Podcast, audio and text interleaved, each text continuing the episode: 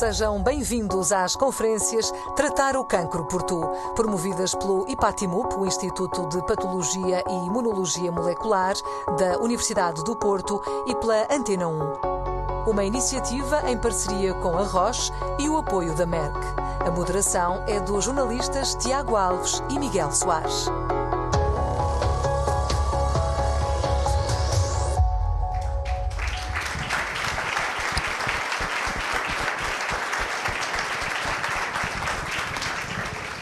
Olá, sejam bem-vindos. Obrigado pelo acolhimento Boa tarde magnífico a todos. nesta primeira conferência. Olá, Miguel Soares, A nossa estreia na Ilha da Madeira, Fora do Funchal, continente. Uhum. Fora do continente. E é com muito prazer que estamos aqui, que nos juntamos a vós e que esperamos também que, eh, de alguma forma, possamos re- corresponder às vossas expectativas de como tratar o cancro por tu, o mesmo é dizer, de como descodificar esta doença que é um conjunto de patologias, como vamos perceber aqui. No fundo, são conferências promovidas eh, pelo IPATIMUP. Realizamos uma tour nacional em 2022, no ano passado, eh, que não abrangeu, na altura, eh, o Funchal, em seis cidades, capitais de distrito do continente, desde o norte do país, Vila Real, até mais a sul, em Évora, e estamos eh, a fazer novamente essa tour. Eh, esta é a, a quarta conferência que realizamos. De onde é que vimos, Miguel? Já viemos, eh, já estivemos no Porto, onde falamos dos cancros pediátricos. Estivemos em Braga, onde abordamos o cancro do pulmão e depois o cancro da próstata em Coimbra. Vamos estar também em depois do Vila Real, novamente. e em Évora. Exatamente, sim. Terminaremos em Évora. Nesta conferência, além de ouvirmos especialistas, a ideia é aproximá-los, obviamente, do, do público. Teremos uma intervenção, um convidado que nos vai propor uma forma diferente de lidar com o cancro, que para além dos doentes, obviamente, tem cada vez mais impacto na vida familiar e também no tecido social, nas questões de saúde, olhando também para, para o Estado.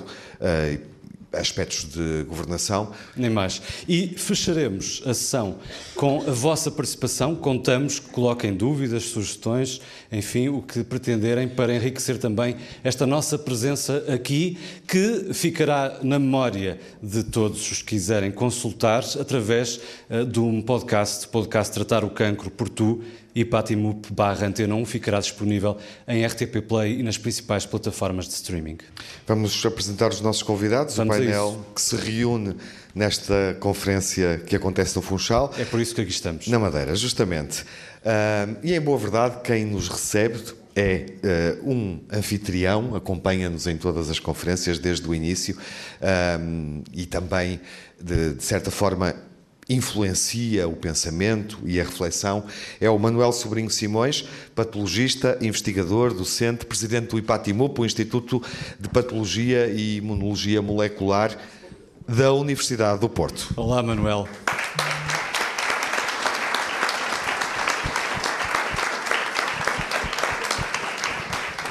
Está também connosco a chamada prata da casa, eu até diria o ouro da casa, Sara Câmara, que é médica especialista em ginecologia e obstetrícia, dedicada ao estudo da prevalência e análise do perfil genético associado ao cancro hereditário da mama e do ovário. Muito obrigado por estar connosco. Nosso aplauso também. E ao lado da Sara temos a Joana Paredes, investigadora principal do I3S, o Instituto de Investigação e Inovação em Saúde da Universidade do Porto e presidente da Associação Portuguesa de Investigação em Cancro. Olá, Joana.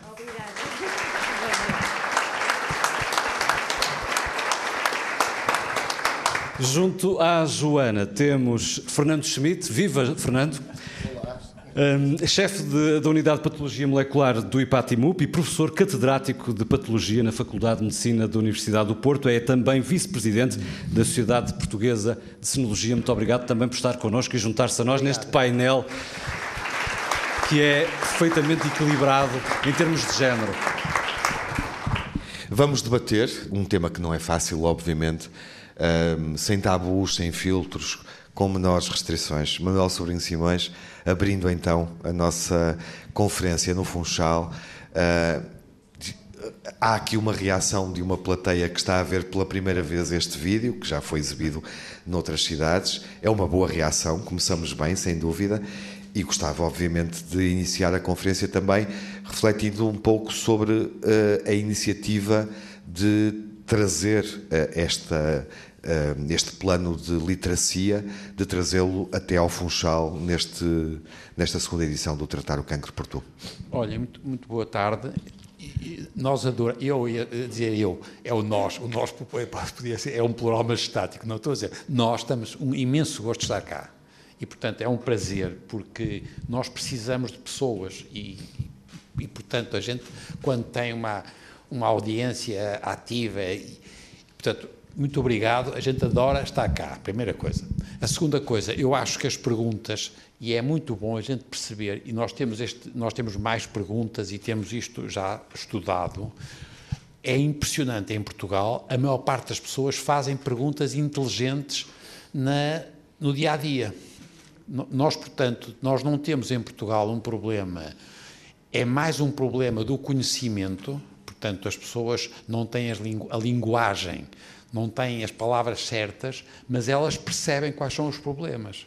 E, portanto, é uma coisa muito importante a gente perceber que pode partir desta ideia de querer conhecer para chegar a alguma coisa que é o tal tratar o cancro por tu.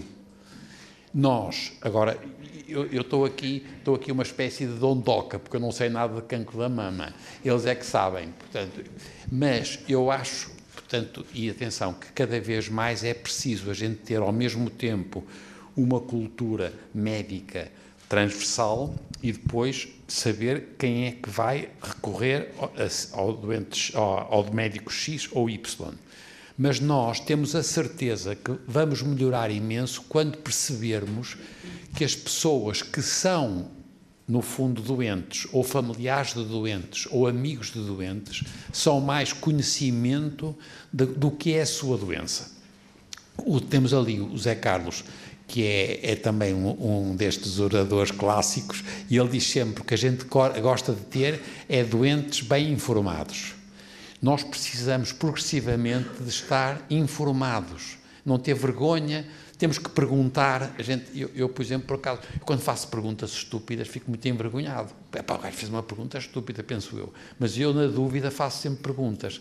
Nós, na nossa cultura, temos pouca tra tradição de perguntar. E este, estes assuntos que são considerados, e a palavra o cancro é uma palavra exagerada, porque nós cada vez mais temos diversos tipos de cancro e muitos deles não são mortais. A maioria, a maioria das pessoas com cancro não morre por cancro. É diversos. É diversos é mesmo muitos. Exatamente. Dezenas, dezenas. Exatamente. E, portanto, o que eu acho é que nós temos uma hipótese muito boa, porque temos aqui três especialistas e eles vão discutir com eles um problema que é o cancro da mama. Atenção, nós estamos convencidos que está a aumentar o cancro da mama, a incidência do cancro da mama. Infelizmente, em Portugal, nós nunca sabemos bem o que se passa em Portugal, temos sempre uma ideia mais ou menos, mas dá a impressão que estamos a aumentar, não sabemos porquê, sabemos que há melhoria do diagnóstico, e esse é um aspecto positivo, mas provavelmente há alterações, mas se calhar vocês podem discutir isso melhor, que é a possibilidade de haver ou não alterações que são secundárias a coisas que são as alterações endócrinas, sobretudo em senhoras, mas também em homens. E, portanto, eu estou aqui, só queria agradecer, estou aqui de Dondoca e vou ver se aprendo com eles. E nós também, olhando para um cancro que tem... Três dondocas é em palco. O da mama com maior incidência na mulher, enfim, uh, poderá ser o da pele. Há aqui esta questão, não é? Uh, obviamente, uh, a pele que é o, mais, o maior órgão do corpo humano. Uh, e que tem uma incidência nos homens, há muitos homens na plateia, de 1%. Bom, e, e, eu acho que o Tiago há pouco e o Manuel também já assinalaram a forma como uh, vocês aqui receberam o vídeo que, que vimos, e, e, eu penso que não estarei errado se disser que é bom perceber que quando falamos de um assunto que obviamente é sério, que obviamente deve ser tratado com seriedade, mas uh, é bom perceber que também nos podemos rir uh, não do cancro, mas rir com o cancro. Uh, eu acho que essa, Sara Câmara, pode ser uma boa atitude para enfrentar a, a doença, ou uma doença como esta. Sem dúvida, um dos grandes uh, prazeres que eu tenho na vida de lidar com as pessoas uh, com cancro é que eu me sinto mais feliz. Portanto, os doentes têm maneiras de encarar a doença, de viver, de ultrapassar, de ser felizes, com metástases numa fase inicial, jovens que tiveram cancro de mama, portanto, histórias que poderíamos interpretar como tristes e as pessoas conseguem arranjar as suas estratégias e ser felizes. E eu sinto-me super privilegiada ter contacto com essas pessoas porque levo daí também ferramentas para me sentir eh, bem no dia a dia. E essa capacidade de superação é muitas vezes uma chave não direi que a 100%, mas é seguramente importante para a, para a resolução cura da doença. E, e, para a cura. Quando nós falamos de cura, nós queremos é que os nossos doentes se sintam bem, qualquer que seja a fase da sua doença, que se sintam plenos. E, e sentir-se plenos em todos os momentos é de facto um sucesso para nós médicos, porque é isso que nós queremos. Mais à frente vamos ter a oportunidade de falar concretamente sobre as especificidades do cancro da mama, mas estando a jogar em casa, por assim dizer, eh, eu gostava de perceber qual é a incidência eh, de cancro na região autónoma da Madeira e em que medida é que é diferente do conjunto do resto do país. Eh, eu conheço melhor os dados regionais, portanto, eu posso dizer que quando falamos em cancro de mama, seja o carcinoma in situ e o cancro invasivo. Portanto, o carcinoma in situ, na verdade, é como se fosse um pré-cancro, ainda não tem a capacidade de invadir os tecidos, portanto, ele está como que fechado no, num circuito, digamos assim, e, eh, é, na verdade, é um pré-cancro, mas para efeitos de tratamento, eh, efeitos sociais, de estado multiusos, conta como os outros cancros, os cancros invasivos. E, portanto, a contar com todas essas, eh, essas situações, estamos a falar à volta de 150 a 200 casos por ano, novos casos. Um, relativamente ao resto do país, uh, não consigo comparar uh, incidências. Uh, tenho a percepção, como trabalho muito na parte da consulta de risco familiar e vejo meninas jovens, tenho a percepção de termos uh, muitos casos que têm predisposição uh, genética. Não sei se identifico muitos, porque a determinada altura eles não estavam a ser tão identificados, porque estávamos à distância dos principais centros que tinham essa atividade. Uh, graças a esses centros tivemos muito apoio, muita colaboração e formação e continuamos a fazer e continuamos a identificar casos com predisposição. E aí sim tenho mais percepção, acho que temos mais, cancro genético e, e, temos, sobretudo, uma diferente distribuição das eh, mutações genéticas. Por exemplo, a nível do continente, nós temos muita mutação fundadora portuguesa. Eu aqui identifiquei a primeira, portanto, eu sei que há famílias madeirenses com mutação fundadora portuguesa, mas que não estão a ser seguidas na nossa consulta, provavelmente por razões históricas já eram uh, seguidas, por exemplo, no IPO de Lisboa, sei que tem algumas famílias. Eu aqui, o primeiro caso índex, portanto, dentro de uma família, o primeiro caso que, que, é estudado, que identifica a predisposição, nós chamamos o caso index. Depois os outros são os, a pesquisa da mutação familiar, onde vamos ver se aquelas pessoas têm a mutação do tal caso index. E eu identifiquei de painéis que eu tenha pedido o primeiro caso index este ano. Uh, o ano passado, aliás, foi um caso diagnosticado o ano passado, eu entreguei o teste genético agora no início deste ano e fiquei uh, surpreendida, quis logo saber de onde é que era a menina, os seus pais, de onde é que tinham nascido, porque achei curioso, de facto, ter demorado tanto tempo a, encontrar esta mutação, que é a mutação fundadora portuguesa. Em contrapartida, a mutação que eu encontro aqui, também os meus colegas do, do Hospital de São João, a enfermeira Luzia, que trabalha com, com o professor Sérgio Castedo, e no IPO de Lisboa, também a doutora Fátima Vaz, também me diziam, ah, esta mutação na Madeira, isto, tudo o que é da Madeira tem esta mutação. Portanto, a mutação que nós temos aqui é outra. Isso tem a, percepção que existem algumas diferenças, e mesmo aqui na Madeira existe um nicho, que é ali na ponta este, o machico, a camacha roxão, portanto tem ali um, um, certo efeito fundador dentro da própria ilha. Agora, a nível de incidência, por acaso, não, não tenho, não, não sei se temos mais cancro de mama uh, ou não. Os nossos dados são estes, 150 a 200 por, por ano, novos casos. E como é que avalia essa dimensão, esse universo? Uh, a, a expressão, como é que traduz essa expressão? O que é que isso representa? É preocupante, não é preocupante? O, o número de novos casos? Sim. Eh, o número de novos casos tem flutuado, mas a minha percepção é que tem-se mantido sempre entre este, entre este valor uh, por ano. Claro que a tendência uh, é aumentar, não é? Também somos agora, mais pessoas só e há por aí. capacidade de acompanhamento na região desses casos? Uh, sim, há capacidade de acompanhamento e, e há um acompanhamento cada vez melhor. Uh, todos os anos tem havido novos ganhos. Eu comecei uh, aqui na Madeira como interna de ginecologia obstetrícia. Comecei em 2012, em janeiro de 2012. Há uma década. sim, há uma década.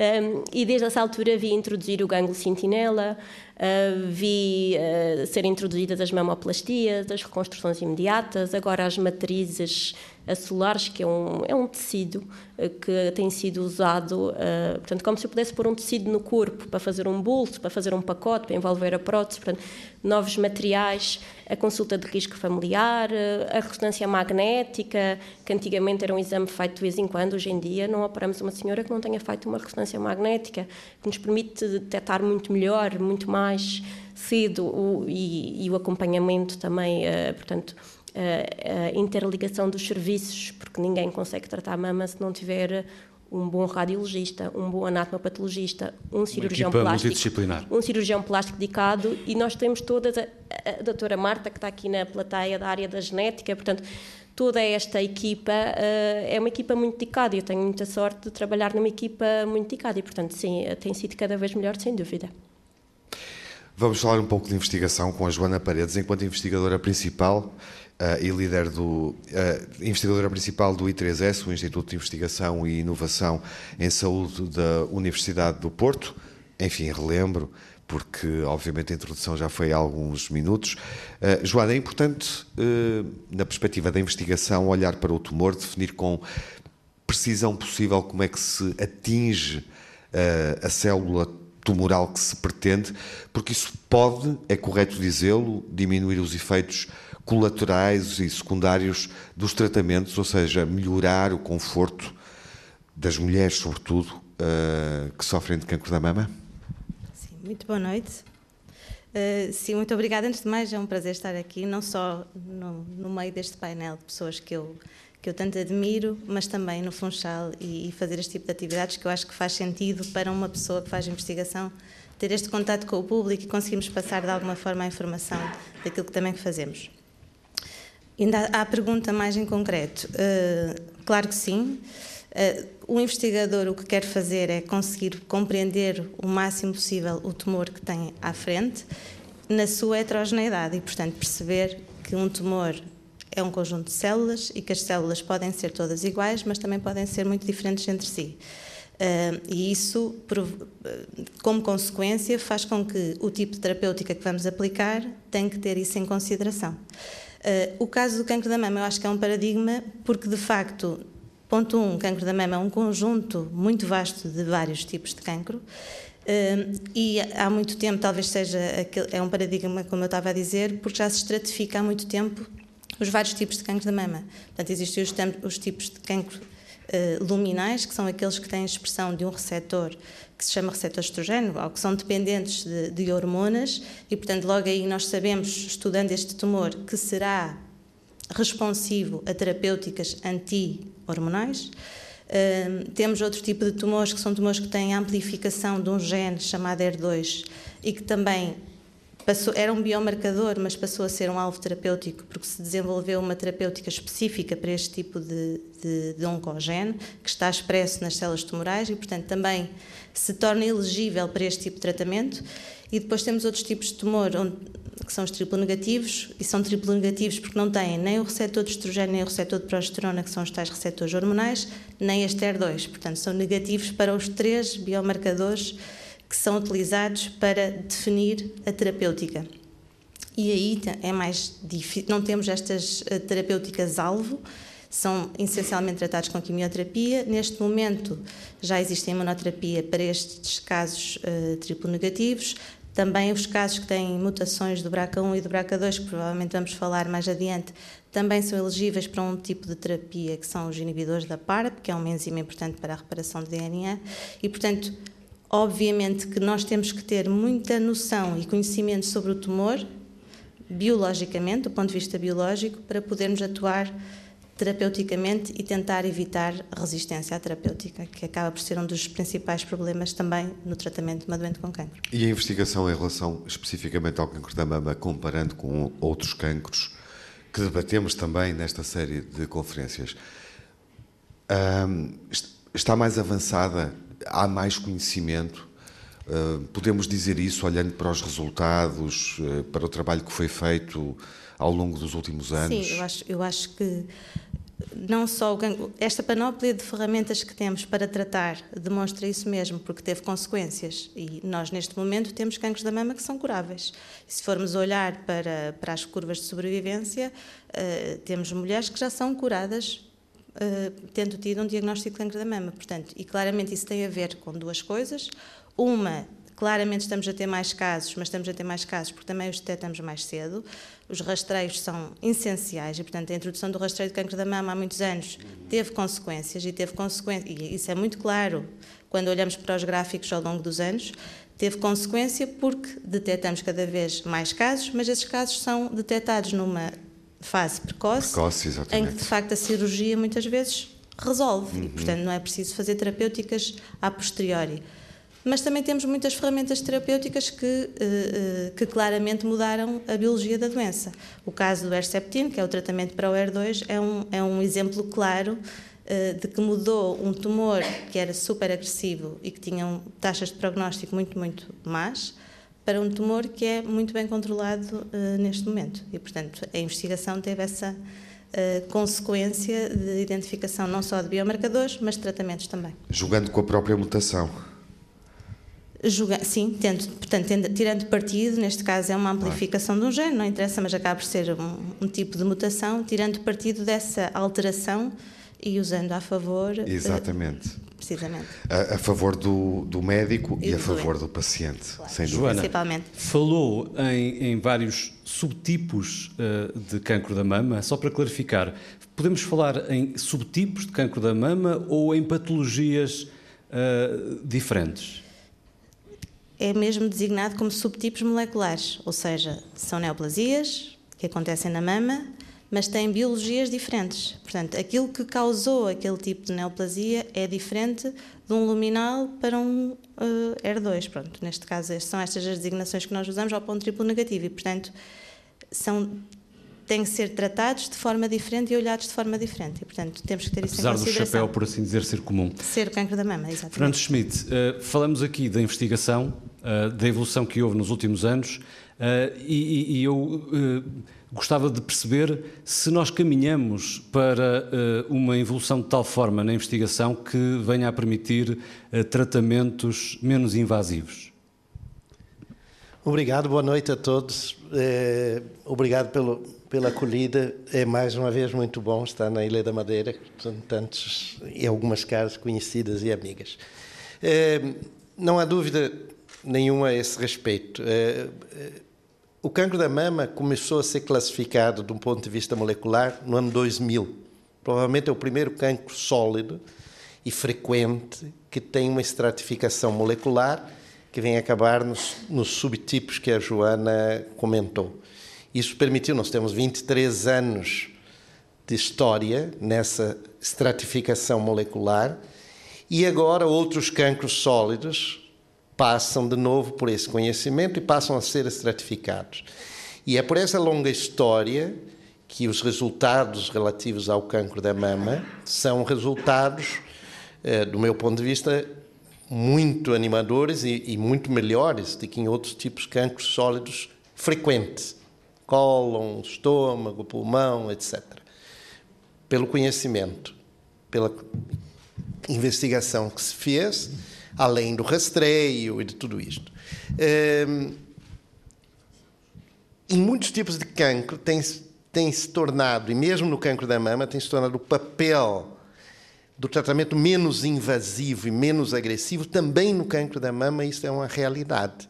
Não é o tratamento cirúrgico, por exemplo, do cancro da mama, que começou com uma cirurgia muito mutilante, é? que era a mastectomia total, a retirada dos músculos peitorais e até das costelas, muitas vezes, foi-se reduzindo, reduzindo, reduzindo, de uma forma que hoje grande parte é tratada por tumorectomia, ou seja, só retiramos o tumor. O cancro da mama é um cancro que, além da consequência é, trágica dos outros tipos de cancro, é, é ameaçador a vida do doente, também é um cancro que tem um impacto muito grande na mulher não é na autoestima da mulher e como a mulher se vê como mulher. Portanto, também é um outro problema, vamos dizer assim, do cancro da mama. E a possibilidade de se fazer tratamento menos agressivo, menos invasivo, de se tirar menos tecidos, além da evolução da cirurgia plástica, também tem permitido contornar esse outro lado do cancro da mama, porque os resultados estéticos são muito bons. É? E isto, quando nós pensamos nisso, pensamos muito em mulheres mais jovens, mas não. Esse tipo de tratamento acontece em todas as faixas etárias do cancro da mama. E nós não podemos esquecer hoje que a população envelhece e, portanto, nós temos mais cancro da mama também. Chama mais atenção, parece. Quando se fala com as pessoas, diz assim: ah, mas parece que há muito mais cancros da mama agora em mulheres jovens. É que isso chama a atenção. Ver uma mulher 35 anos com cancro da mama, isto é chocante. Ver uma mulher com 75, 80 anos, ah, pobrezinha, uma velhinha tinha que ter cancro mesmo.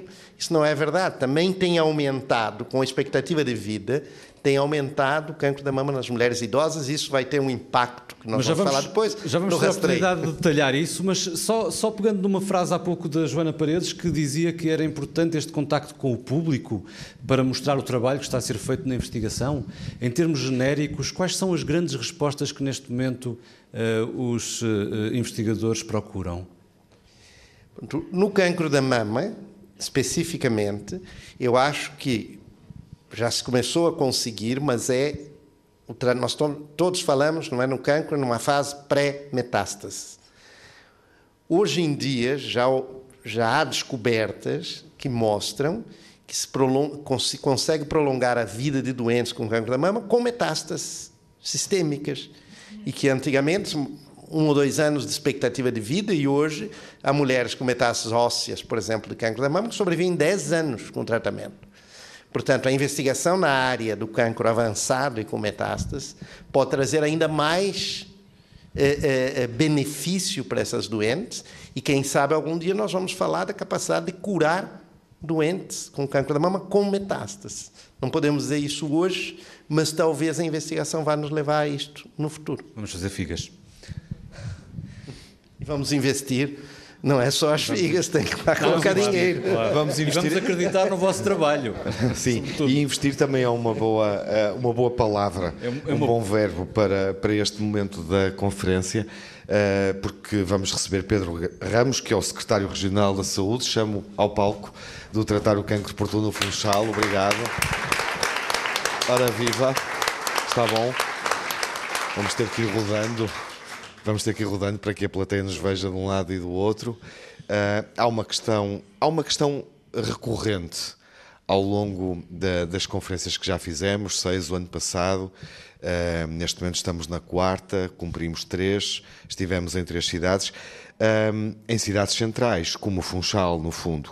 Mas o Funchal, uh, pensando obviamente no território português, tem uma outra centralidade e muitas vezes olhamos para o problema do acesso aos cuidados de saúde e percebemos que há questões periféricas que se impõem quando se fala do tratamento de, destas doenças relacionadas com, com, com o cancro. Ou, ou, seja, a questão do acesso não é forçosamente igual para todos. Como é que estamos no Funchal uh, nessa área?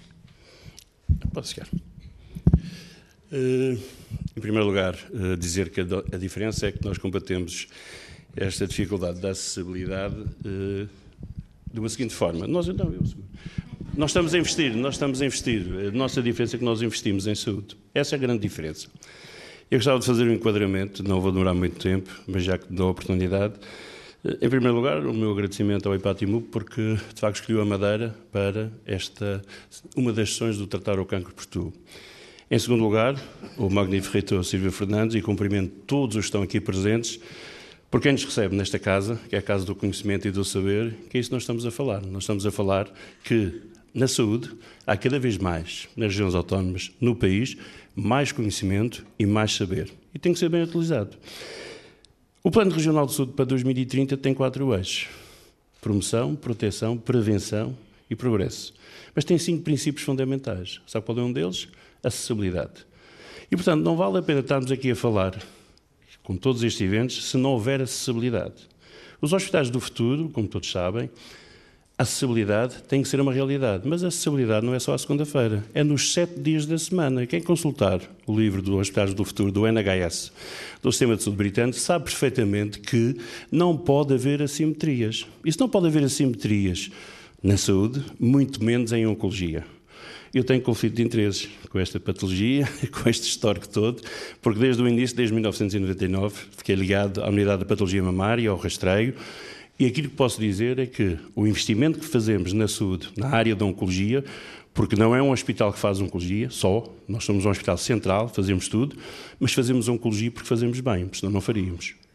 E porque faremos bem, porque investimos, aquilo que lhe posso dizer é que neste histórico, desde 1999, nós assistimos a uma mudança em termos de tratamento, da radicalidade passámos para a conservação, Desta radicalidade não foi só a nível da mama, mas também a nível do gânglio sentinela, a nível da axila, e isso foi desde 2009, quando tivemos em Berlim, numa reunião de câncer da mama europeia, do SCCB, e com o Fleming de Oliveira e o, João Pedro Neves de, do IPO de Lisboa, nós começámos a pensar a fazer o gangue sentinela na Madeira, em 2009. Já tínhamos aqui uma clínica que era a Quadrantes, e passa publicidade, mas era a Quadrantes que nos dava esse tipo de resposta, da medicina nuclear, da radioterapia, e com um colega nós fazíamos o gangue sentinela, começámos a fazer o gangue sentinela na mama, e depois passou para o melanoma e estamos a fazer noutras patologias.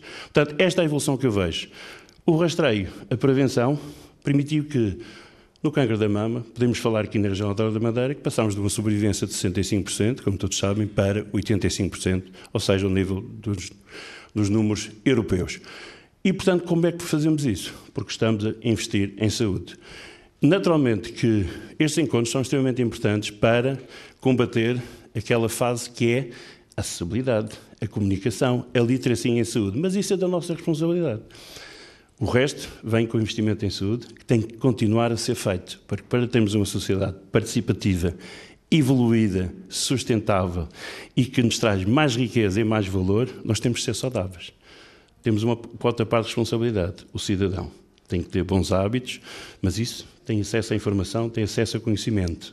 Depois, e isso é uma, uma grande felicidade, eu olho para esta plateia, de um lado e do outro, e, de facto, acho que não estamos preparados. Acho que a Madeira sofreu uma evolução. Nós estamos a tratar o cancro por tudo porque cada vez mais estamos a lidar com estas situações. Sabemos que o tratamento destas situações tem tido sucesso, mas temos a grande responsabilidade de assegurar a acessibilidade, de assegurar um diagnóstico precoce, de assegurar um tratamento como deve ser, e nós sentimos isso, os profissionais de saúde aqui presentes sabem que isso está a acontecer aqui na região autónoma da Madeira, cada vez referenciamos menos doentes e, acima de tudo, temos que preocupar depois é que, no meio desta ciência toda, no meio de, dos novas ferramentas que vamos ter à nossa disposição, da digitalização, da inteligência artificial, não nos podemos esquecer da humanização. E aquilo que estamos aqui a falar, que temos de ter esta responsabilidade e que temos de ter algum tempinho para falar com os doentes, porque não basta dizer que o doente tem um câncer da mama, este dia 1 ou este dia 2, e vai fazer este tratamento. E o doente sai da consulta, mas não fez as perguntas que gostaria de fazer. E nós temos que continuar a ter tempo para falar com o doente. Porque tratar bem o doente tem que começar primeiro por termos esta oportunidade de falarmos com ele, criarmos uma empatia para que ele tenha mais confiança connosco, com o profissional, com a instituição e depois num ato de saúde que é complexo, que é melindroso e que não envolve só o cirurgião, envolve uma equipa de profissionais e nós estamos a tentar fazer é que todos esses profissionais tenham a mesma evolução, a mesma formação e a mesma diferenciação para estarem ao mesmo nível, para não haver assimetrias no tratamento. É isso que eu queria dizer. Muito obrigado. De nada.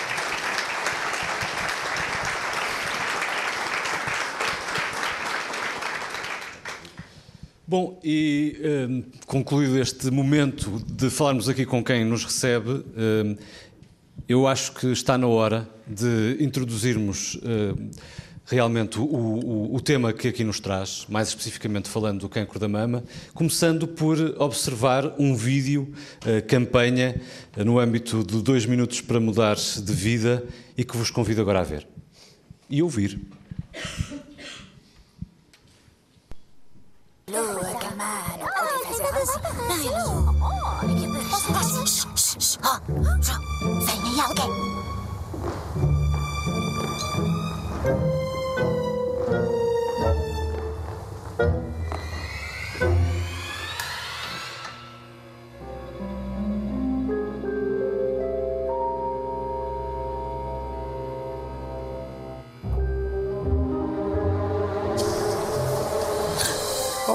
Doutora está aqui a esta hora?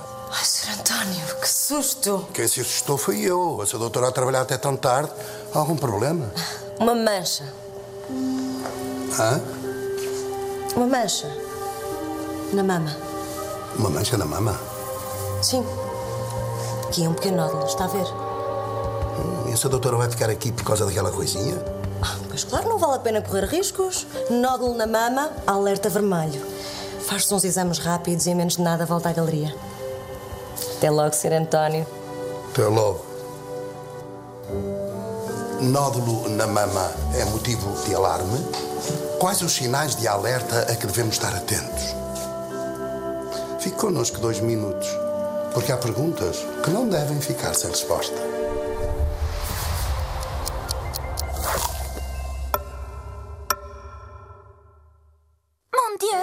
Acalmai-vos. Queriderma, a luz da sala de restauro está acesa.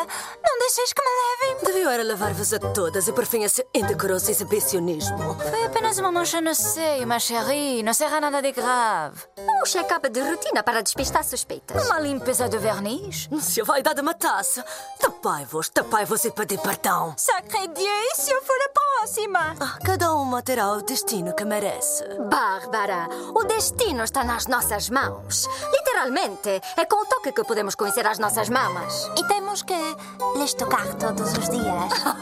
Não se entusiasme, Marilu. Uma vez por mês é suficiente.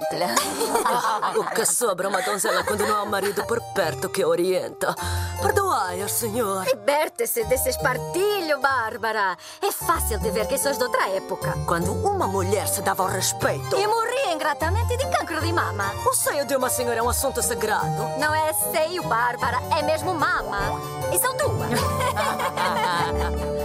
Allora, temos que conhecer o seu estado normal para reconhecer os sinais de alerta. Aparecimento de nódulos, irregularidades na forma, na cor, na textura da mama e alterações nos mamilos. Vede se os meus estão bem. Uh, lá. Este está. Parecia. Ah, não se finja tão casta, Bárbara. Acorde para a realidade. É o cancro que mais mulheres mata. Atenção, vem aí alguém. Oh, lá, lá.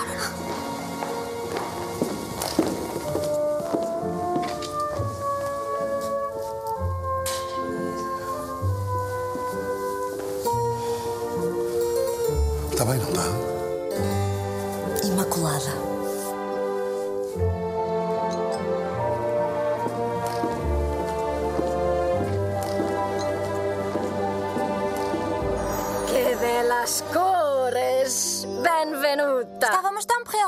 Sem motivo.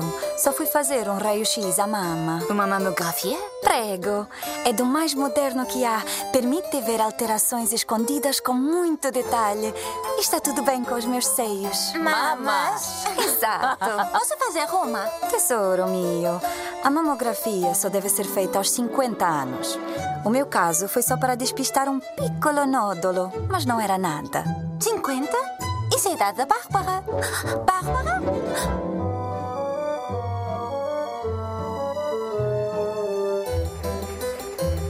Oh, doutora, já viu isto?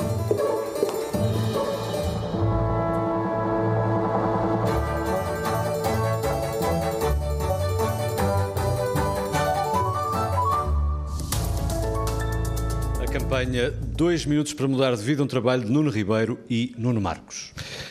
Vamos ao debate, uh, especificamente sobre uh, o cancro da mama, com Sara Câmara, uh, uma das nossas convidadas, estreante nestes debates sobre, sobre esta temática, nas sessões de literacia que estamos a promover. há uma questão sobre a qual podemos refletir inicialmente e, e que determinará eventualmente uma, uma outra uma outra abordagem durante a conversa que, que, vamos ter nos próximos minutos. Como é que os estudos genéticos ajudam na prevenção do cancro da mama? Da mama? No fundo, qual é a importância de generalizar os testes genéticos?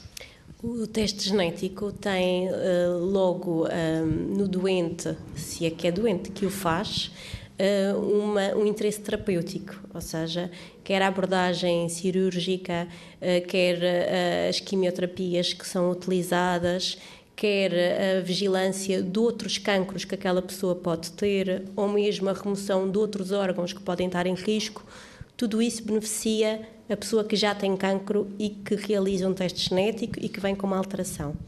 Nas pessoas saudáveis que nunca tiveram cancro, nós também conseguimos prevenir que o cancro uh, surja.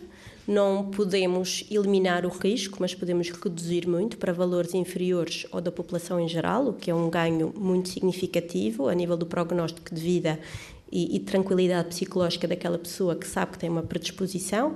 E também temos outras uh, ferramentas disponíveis uh, que eh, não é uma opção de todos os casais, mas é bom saber que essa opção existe e optar caso desejem. Portanto, aqui o benefício da informação, que é o diagnóstico genético pré-implantatório, ou seja, um casal que deseja evitar passar a mutação à sua descendência poderá fazê-lo no âmbito do Sistema Nacional de, de Saúde.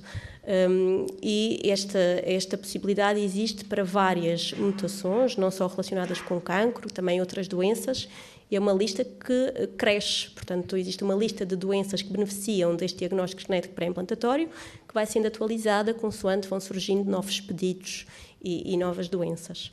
Uh, portanto, o diagnóstico genético na ferramenta do cancro uh, está presente quer uh, nas terapêuticas, as mais diversas terapêuticas, quer na prevenção de outros cancros, quer nas pessoas saudáveis a nível de evitar passar à descendência. Oh, oh, Sara, o Manuel dizer... Sobrinho Simões não, não é quer é complementar? Tem... Não, não é isso. É porque a palavra genética é uma palavra perigosa porque estamos a discutir duas coisas, não é? Ela está a dizer duas coisas que são verdade. Há aspectos de hereditários que são genéticos e são, e são germinativos, e são esses que têm risco, etc. Há alterações genéticas somáticas que justificam determinado tipo de tratamento.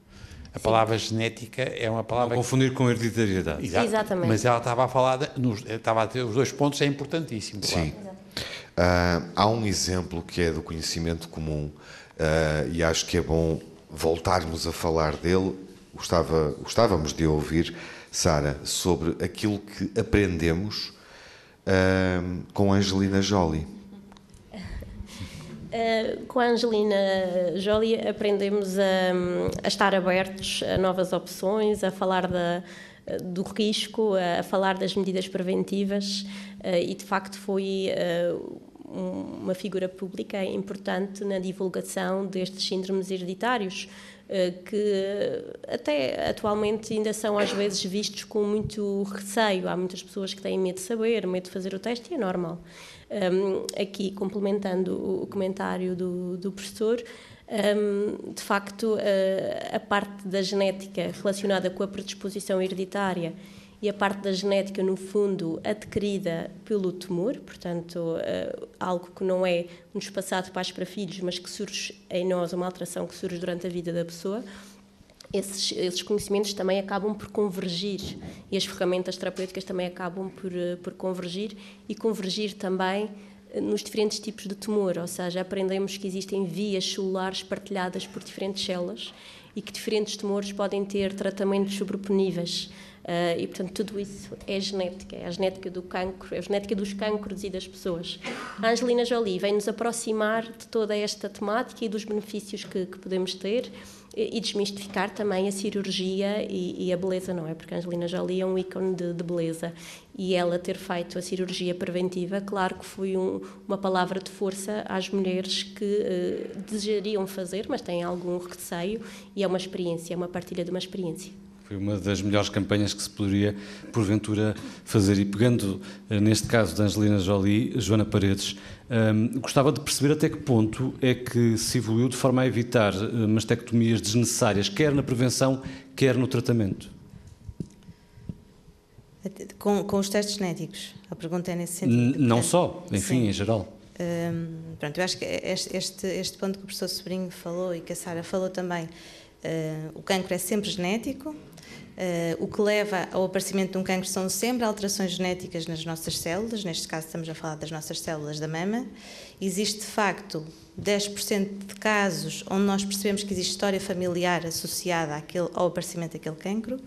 Um, e em algum, uma percentagem pequena de casos, 5% dos casos, sabemos que há normalmente uh, mutações em dois genes principais, o BRCA1 e o BRCA2, que dão uma predisposição a uma probabilidade de um desenvolvimento, um risco muito, muito maior comparativamente à, à, à população caso geral. estamos a falar de mastectomia ou de cirurgia na prevenção. Exatamente, portanto, o, o que estas mulheres, a partir do momento em que têm este diagnóstico, um, de uma mutação que, que lhe aumenta o risco para desenvolver um cancro da mama, é a possibilidade de fazer uma mastectomia radical bilateral, portanto, tirar as duas meias, as duas mamas, peço desculpa, e eh, remover também, porque normalmente estas mutações estão associadas a cancro da mama e a cancro do ovário, e portanto tiram também trompa de falópio e os dois ovários. Eh, e este foi o caso da Angelina Jolie, que viu a mãe morrer com cancro da mama, que viu a avó morrer com cancro da mama e que sabia que tinha uma mutação, neste caso no gene BRCA1, e, portanto, que decidiu fazer uma, uma, uma, uma intervenção cirúrgica como prevenção. E quando estamos perante casos de tanta probabilidade, é essa a melhor solução ou a única solução ou já se consegue evitar Não isso? é a única solução. Okay. Esta é uma solução que para algumas mulheres é aquilo que lhes traz paz de espírito para encararem a vida, porque sabem que estão sempre com essa espada uh, na cabeça para outras mulheres que não querem fazer este tipo de intervenção tão agressiva, porque de alguma forma é algo que, que tem que ser muito bem pensado e, materializado pela própria, um, podem fazer uma. uma uh, uh, estarem vigiadas de uma forma muito. Uh, é rigorosa. rigorosa eu acho que eles. É, é, não diga apertada. Não é apertada. Eu não gosto de vigilância apertada, ainda mais na mão. Eu não queria dizer apertada, queria dizer rigorosa, era precisamente isso. Eu acho que é, que é de seis em seis meses ou de ano a ano fazerem uma ressonância ou fazerem uma, uma mamografia, precisamente para detectarem o mais precocemente possível o eventual, o eventual cancro que vai aparecer e, e poderem atuar posteriormente prevenindo com... uma intervenção radical. Exatamente. E no caso do tratamento, também há diferentes gradações, por assim dizer? Uh, no caso de tratamento, como assim? Portanto, a Ou seja, a mulher tinha que, ser, que ser submetida a uma cirurgia, uh, não tem que ser necessariamente uma cirurgia de mastectomia radical. Não, não, às vezes depende muito. Quais são as nuances? O Fernando melhor do que eu sabe dizê-lo, mas existem parâmetros que são uh, avaliados quando há um diagnóstico de cancro, tamanho do tumor, se já existe, portanto, se a extensão que aquele tumor ocupa na mama é grande ou pequena e, portanto, isso pode decidir, haver uma decisão relativamente a fazer mastectomia radical ou fazer uma tumorectomia, mas a própria mulher pode optar por fazer uma mastectomia radical, mesmo que lhe seja uh, dito que pode apenas fazer uma tumorectomia. Também há esta parte muito de prevenção. E até se pode combinar a cirurgia com outro tipo de, de tratamentos, por exemplo, radiologia. Sim, sim, sim, sim, sim. Normalmente a cirurgia. Radioterapia, peço. Radioterapia é associada à radioterapia. Pode haver, em alguns casos, quando os tumores são grandes ou se, se são de um determinado subtipo, fazer quimioterapia neoadjuvante, que significa fazer quimioterapia antes da cirurgia para haver resposta por parte do tumor, diminuir o tamanho do tumor para depois a cirurgia ser mais uh, eficaz.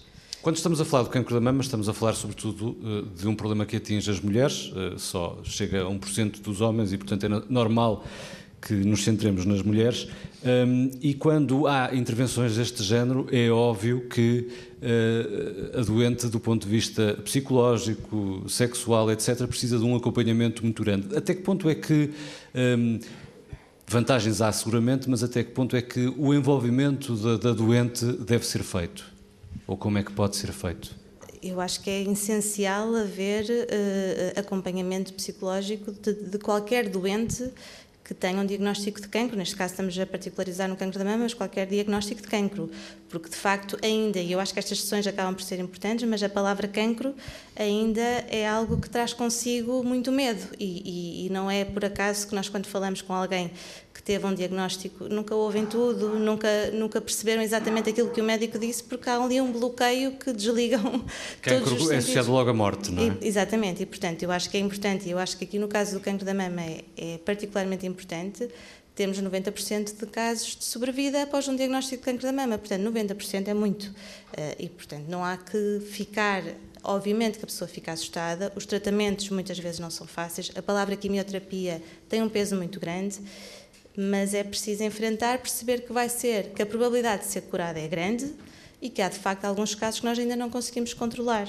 Mas, uh, 9 em cada 10. É Sara, quer acrescentar alguma coisa sobre isto, a relação com o doente e também a forma como os seus colegas, obviamente, podem, do ponto de vista pedagógico, ter um papel mais positivo, e uma ativo. boa influência e ativo, exatamente? E, uh, portanto, uh, estamos aqui a falar sobre a relação médico-doente e o envolvimento do doente e o acompanhamento uhum. psicológico. Uh, eu acho que o envolvimento do doente em tudo o que é a sua doença e da família do doente deve estar presente desde o primeiro minuto. Por exemplo, uma mulher que faz um exame, que tem uma suspeita de uma lesão, um exame de rotina assintomática, que vai fazer a biópsia, que tem uma indicação para a biópsia, a partir do momento que lhe dizemos que tem uma lesão da mama, isto já o radiologista, por exemplo, que lhe diz que tem uma lesão da mama, que vai dar indicação para fazer uma biópsia, o cérebro já disparou, já entrou em alta velocidade. Como a Joana estava a dizer, no fundo já não vai ouvir tudo a partir daí, não é? Sim. Se essa pessoa estiver Ou sozinha... Ou vai exagerar determinados cenários. Se essa pessoa estiver sozinha, se tiver dificuldade na acessibilidade ou acompanhamento ou uma orientação, essa pessoa vai entrar em sofrimento naquele segundo. E nós temos que descarrilhar este comboio imediatamente.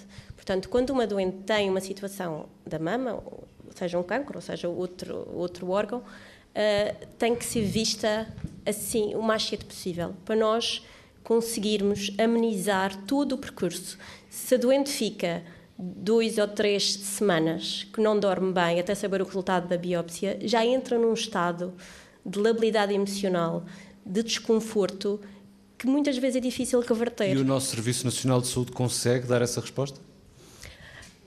Eu penso que, uh, meu, na minha experiência, nós fazemos um esforço muito grande para aumentar a acessibilidade. Posso dizer que, por exemplo, uh, este ano, uma pequena mudança que, que, aconteceu, nós antes víamos as doentes do rastreio do câncer de mama uma vez por semana.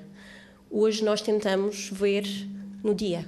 É muito bom. Uhum. Portanto, Isso aqui na Madeira? Aqui na Madeira. Tem, somos mais colegas, que também era preciso. Uh, pessoas muito uh, apaixonadas por esta área, por querer fazer melhor, com quem eu tenho imenso orgulho de trabalhar, e essas pessoas nós tentamos ver no próprio dia. Muitas vezes estamos na urgência, ou estamos na consulta, ou é depois do bloco, mas tentamos dar essa resposta, porque sentimos que três ou quatro dias até à semana seguinte pode ser muito. E às vezes são pequenas mudanças. Portanto, acabamos por desbloquear ali um dia da consulta do rastreio e aquelas pessoas estão distribuídas, uh, estão já na sala de espera já sabem, não vêm todas com a cartinha do rastreio, portanto já são, vêm eh, meninas jovens, meninas de outras idades, a sair, contentes, a rir, muitas vezes partilham as suas convivências na sala de espera e, portanto, é, é um momento mais prazeroso. São pequenas diferenças organizacionais que não têm uhum. custo e que fazem toda a diferença. Essa experiência que partilha connosco e com o Auditório Nacional Uh, que escuta o Tratar o Cancro por Tu na RTP Play e na, e na Antena 1 é muito específica, Sara Câmara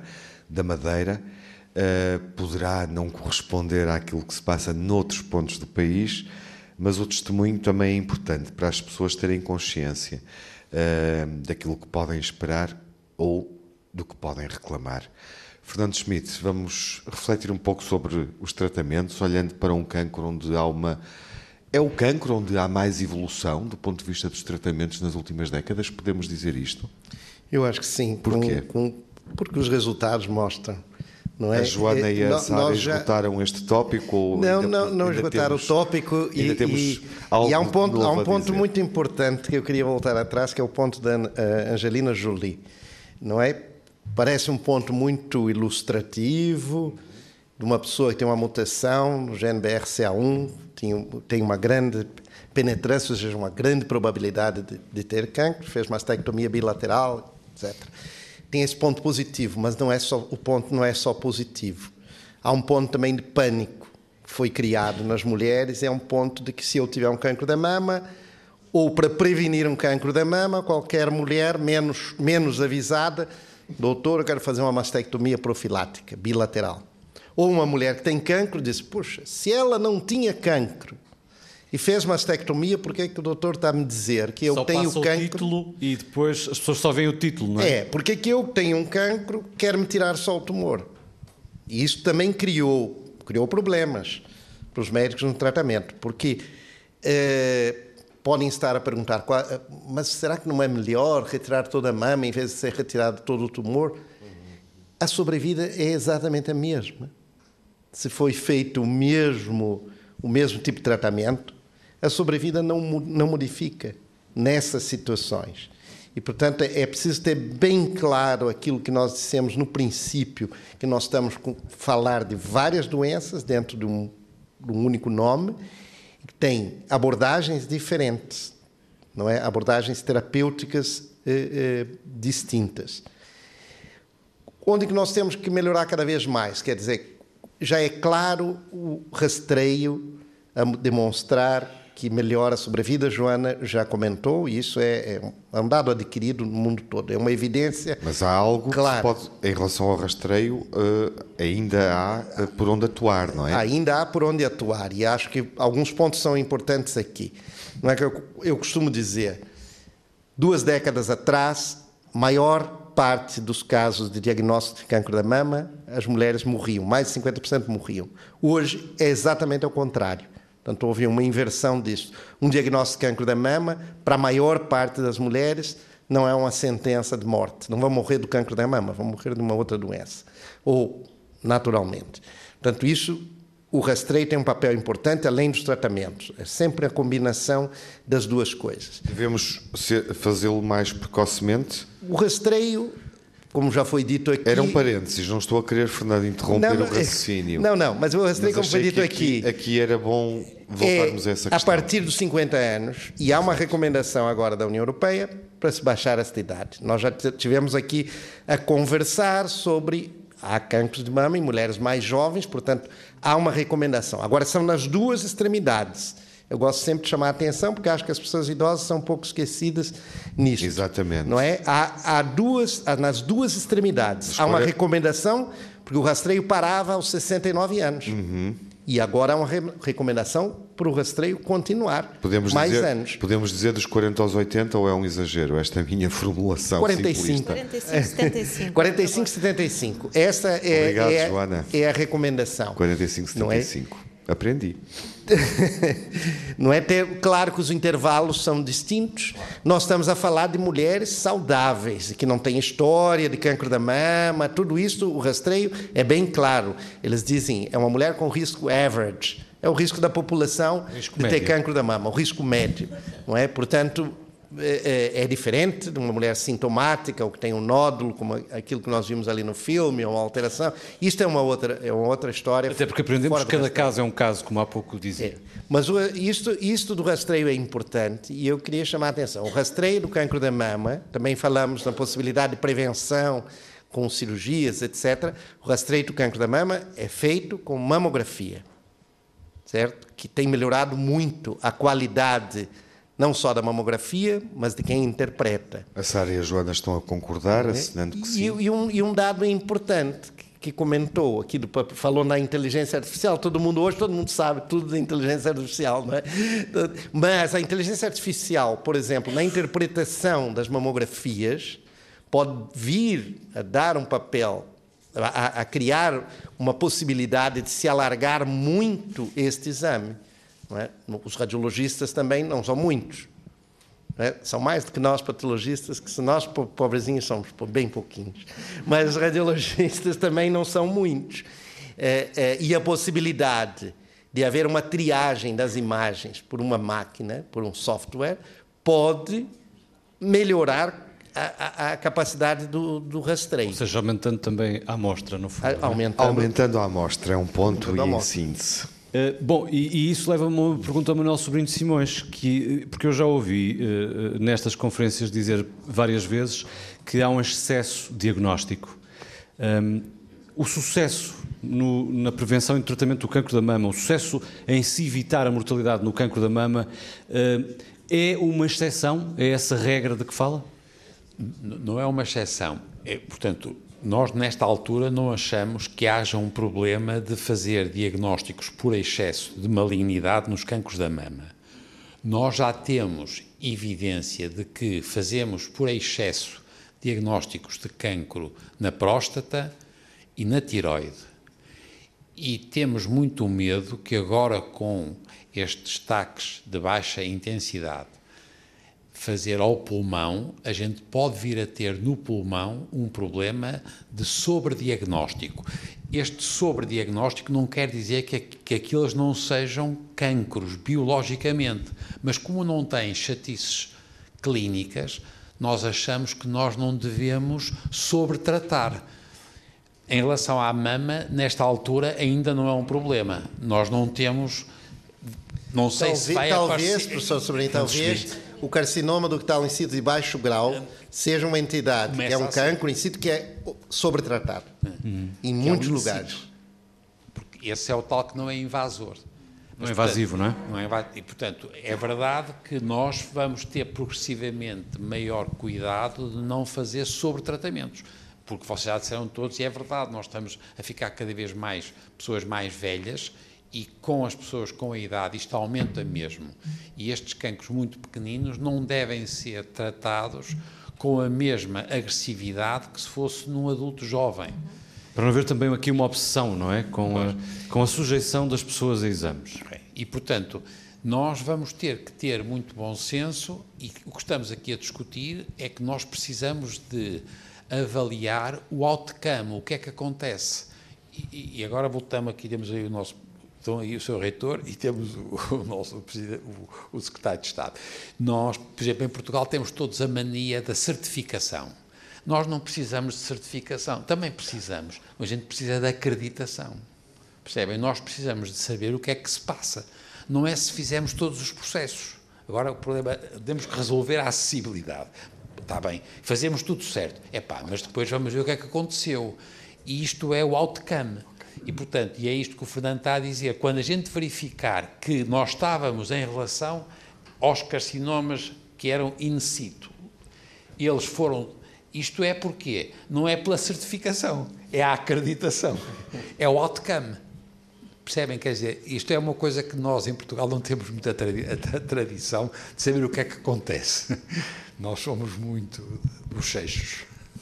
Bom, hum, obrigado Manuel Sobrinho Simões pela intervenção, obrigado aos quatro. Uh, vamos alargar daqui a nada o debate Justamente. à plateia, com a possibilidade de intervirem, fazerem uh, as perguntas que quiserem ou as intervenções que quiserem, Não é as antes... perguntas que quiserem, é as Bom. perguntas que nós não fizemos. Exato, as, que- as dúvidas que quiserem ainda tirar, Justamente. mas antes temos um convidado especial que Temos marca estas conferências. O Jorge Serafim apresenta-se pela primeira vez no Funchal, na tour Tratar o Cancro por Tu. Já esteve connosco em Braga, no Porto e em Coimbra. Contador de histórias. Olá, Jorge, bem-vindo. Vamos ver que história é que ele nos conta sobre o cancro. Não é da mama, é das mamas. Muito boa tarde a todos. Ah, é um prazer regressar ao Funchal. Tive a primeira vez cá há 34 anos. Dormi no Hotel Orquídea. 34 anos depois estou alojado no Hotel Orquídea. E quando me disseram a organização, tu vais ver o palco do Colégio dos Jesuítas, o auditório é 360 graus, eu fiquei assustadíssimo. Porque há bocado entrei no Hotel Orquídea, fui matar saudades, vimos cá jogar basquete, era uma equipa estável, ganhámos um jogo por falta de comparência, mas vimos à Madeira e perdemos com o cabo, era o cabo de Funchal, o cabo. Uma tarefa grande, tão grande, chegámos a Beja, ninguém combinámos, ninguém olha para o marcador, que é para não ter que dizer o resultado, e a coisa manteve-se. E agora fui ao terraço. E quando me falaram o auditório dos jesuítas é 360 graus, digo assim, aqui na Madeira deve ser do pé de cabra, porque eles medem os degraus, porque está lá escrito, eu fui ver, rooftop, vista panorâmica, 540 graus. E a gente está no terraço, faz os 360 e começa a fazer contas, tem que fazer mais 180. Está lá escrito, eu nunca vi uma coisa desta. Então fui feito parvo sozinho para o terraço e estive ali, tive que me vir embora porque tinha que estar aqui às seis e meia, que eu não estou a perceber como é que se dá 540 graus. Foi quando eu pensei, se fossem o tipo que escreveu aquilo, se fossem fazer este vídeo ali, eu vi o que é que ele dizia no terraço. Ah, não percebo nada disso do canto cá comigo, é mais ponchas. É mais ponchas, quimioterapia e raspadinhas, que é o que eu dizia há bocado, quimioterapia e sorte. Eh, Jogo uma raspadinha e entendo a patologia. Ora, é um prazer estar aqui. Depois vim a segunda, a segunda vez, vim atuar há 16 anos numas festas intimistas, como um, Um de Lisboa me enganou. Que eram umas festas que faz aqui no verão na Madeira, que todas as festas são intimistas. Era as de São Vicente. Eu não sei se estava numas festas, se era um congresso da Igreja Evangélica ou da Igreja Universal do Reino de Deus. Eu nunca tinha visto tanta gente à minha frente, mais de 10 mil pessoas, e, e senti que a intimidade na Madeira é diferente do continente. Por isso é que em Câmara de Lobos tem maior taxa de natalidade do país, porque a intimidade de facto ali funciona, né? Aqui no, em Câmara de Lobos querem lá saber que a Cristina Ferreira anda a gritar e a ver Nossa Senhora nos sapatos robotão. Entomando dois pés de cabra, vocês veem todos os santos lá dentro. E aí é assim, isto é o segredo para aumentar a taxa de natalidade. Terceira vez vim o mês passado, fui a Machica, ao Festival Teatro. Foi um dia de exuberância. O Machico tinha eliminado, acho que era o Braga, da Traça de Portugal. Correu bem, fiz duas sessões de histórias, ninguém foi. foi... Depois fui a Porto. Foi Boa Vista, foi Boa Vista. Foi... Ah, aqui alguém que tem boa memória, estou contente. E correu bem também aquilo, estava pouca gente. O Braga ainda está em jogo, está aqui. Está bem, mas se vier a Machico, deixa de estar.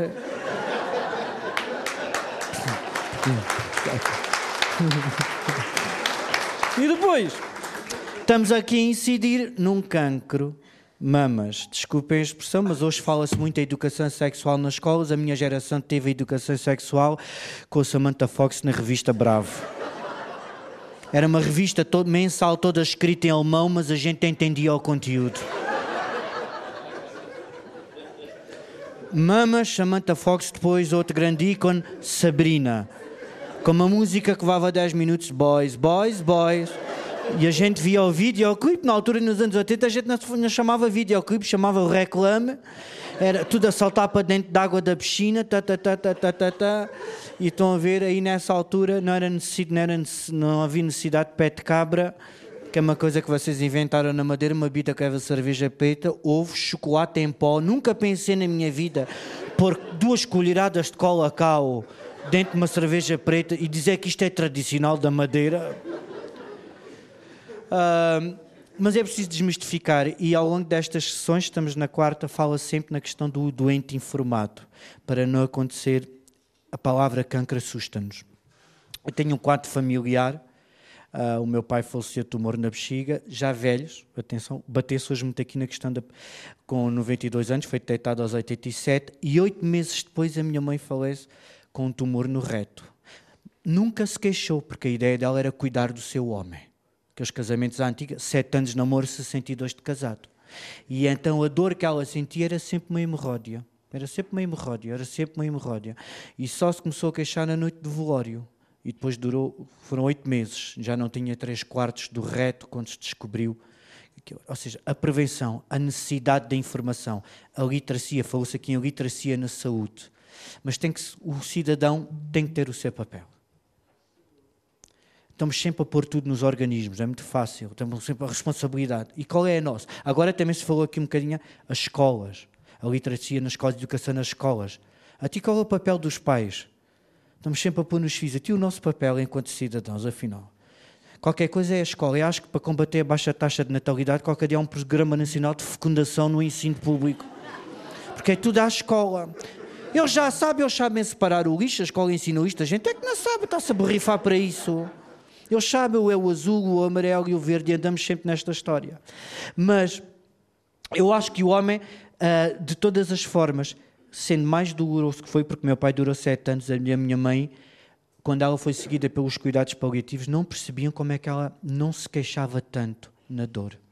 E eu acho que os homens, desculpem lá que vos diga, nós temos uma incapacidade genética, isto vai ser o próximo estudo, que é para compreender. Não, isto é verdade. Vocês aqui combatem as mutações com ponchas das células e aquilo, e as, e as, com cinco ponchas, há bocado o motorista foi buscar e disse assim: Oh, é toque caixa na banda filarmónica, o carnaval aqui é tão lindo. A ti, como é que você aguenta tantas horas? Cinco ponchinhas e faça a ilha a pé. Portanto, vocês aqui têm alguma. Há aqui uma política de saúde que é um bocadinho paradigmática, mas. E eu imagino com cinco pés de cabra vocês voam nada até às Canárias, com certeza. Sou do gato. É, sou direto. Essa coisa do colacau em pó dentro de uma cerveja preta. Isso já, isto já não é coisa tradicional, isto já é cozinha, novela cozinha francesa, isto é gourmet. Isto é, mon Dieu, qu'est-ce qu'il passe? Mas a verdade é que não temos. Meus amigos, não temos. Querem ver? Eu, a minha mãe faleceu, mas sempre que eu atuava em qualquer sítio, podia ser no auditório aqui, aqui, podia ser num teatro em Lisboa, numa casa do povo, num ar da terceira idade. Quando eu acabava a atuação, a primeira pessoa que eu telefonava era a minha mãe. Dizia: Mãe, foi tão bonita, a casa estava cheia. Mãe é mãe, somos cinco irmãos, saímos dela. Tem orgulho em todos. Não interessa que sejam mais artista ou nisto, não interessa. As dores de parto são iguais, não é assim que as mães dizem. A minha mãe dizia assim: Mãe, foi tão bonito, fui a Lisboa, no Tivoli, aquilo estava cheio. Primeira pergunta da mãe: Pagaram-te?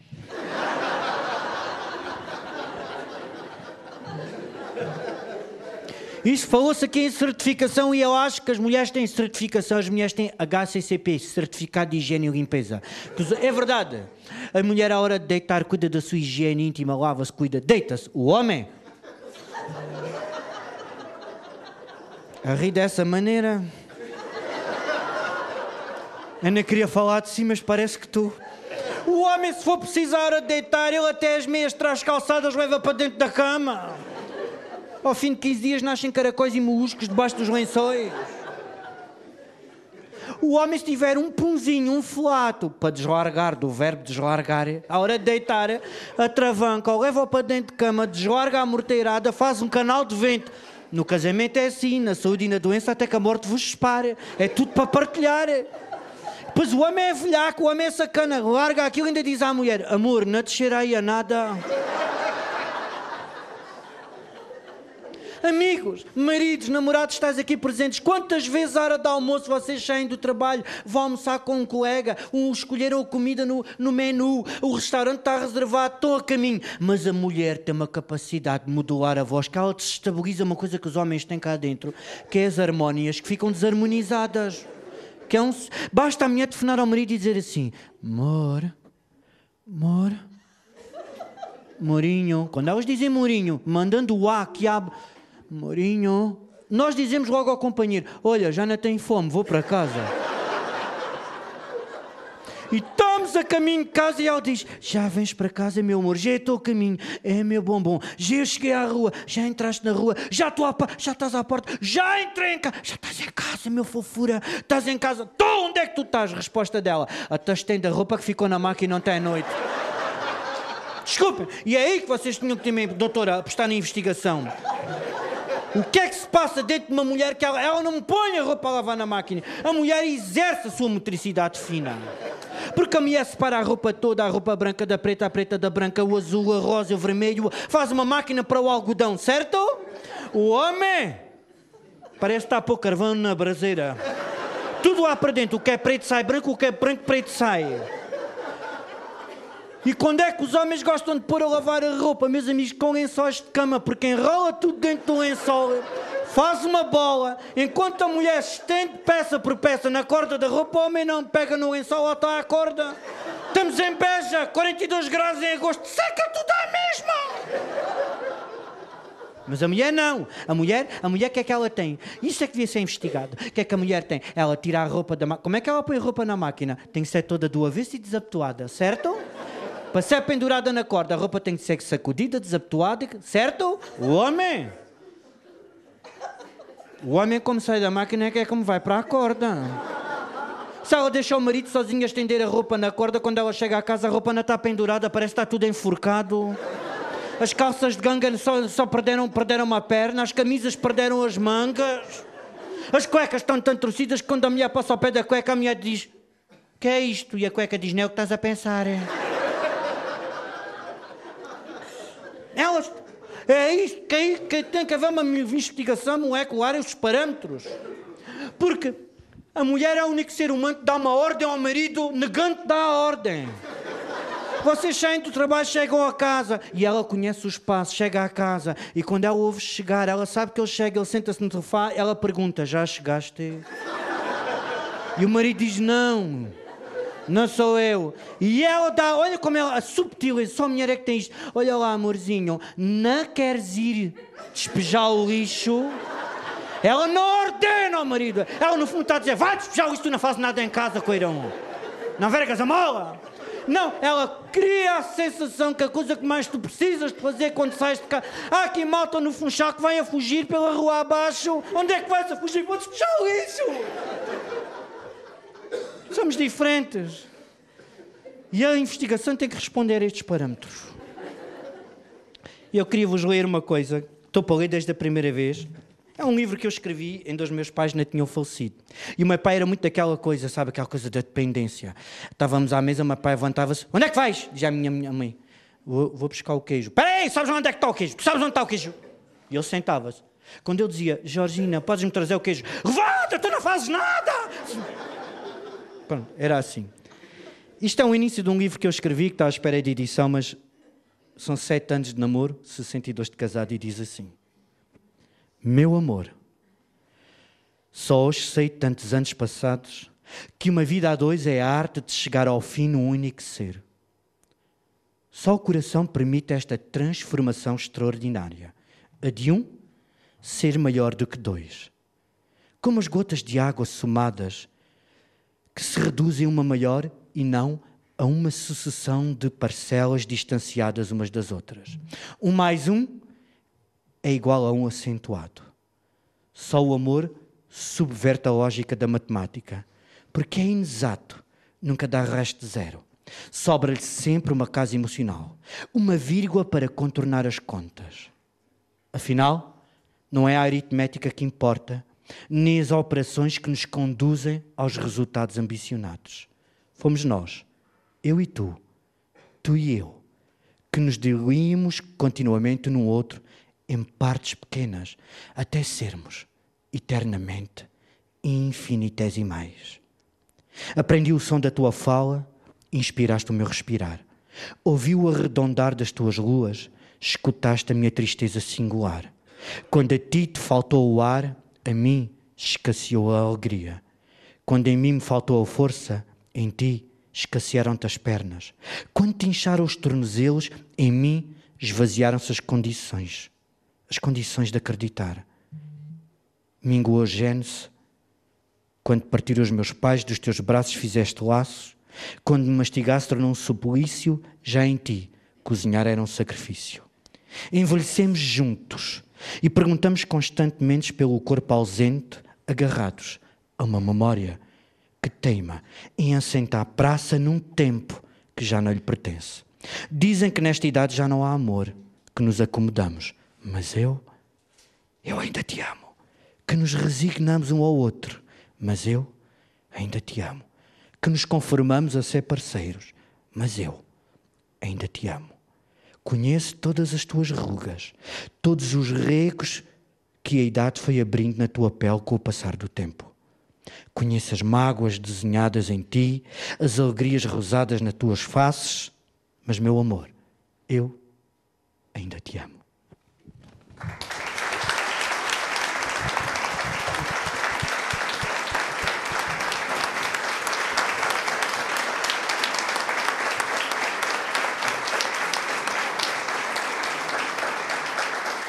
Jorge Serafim.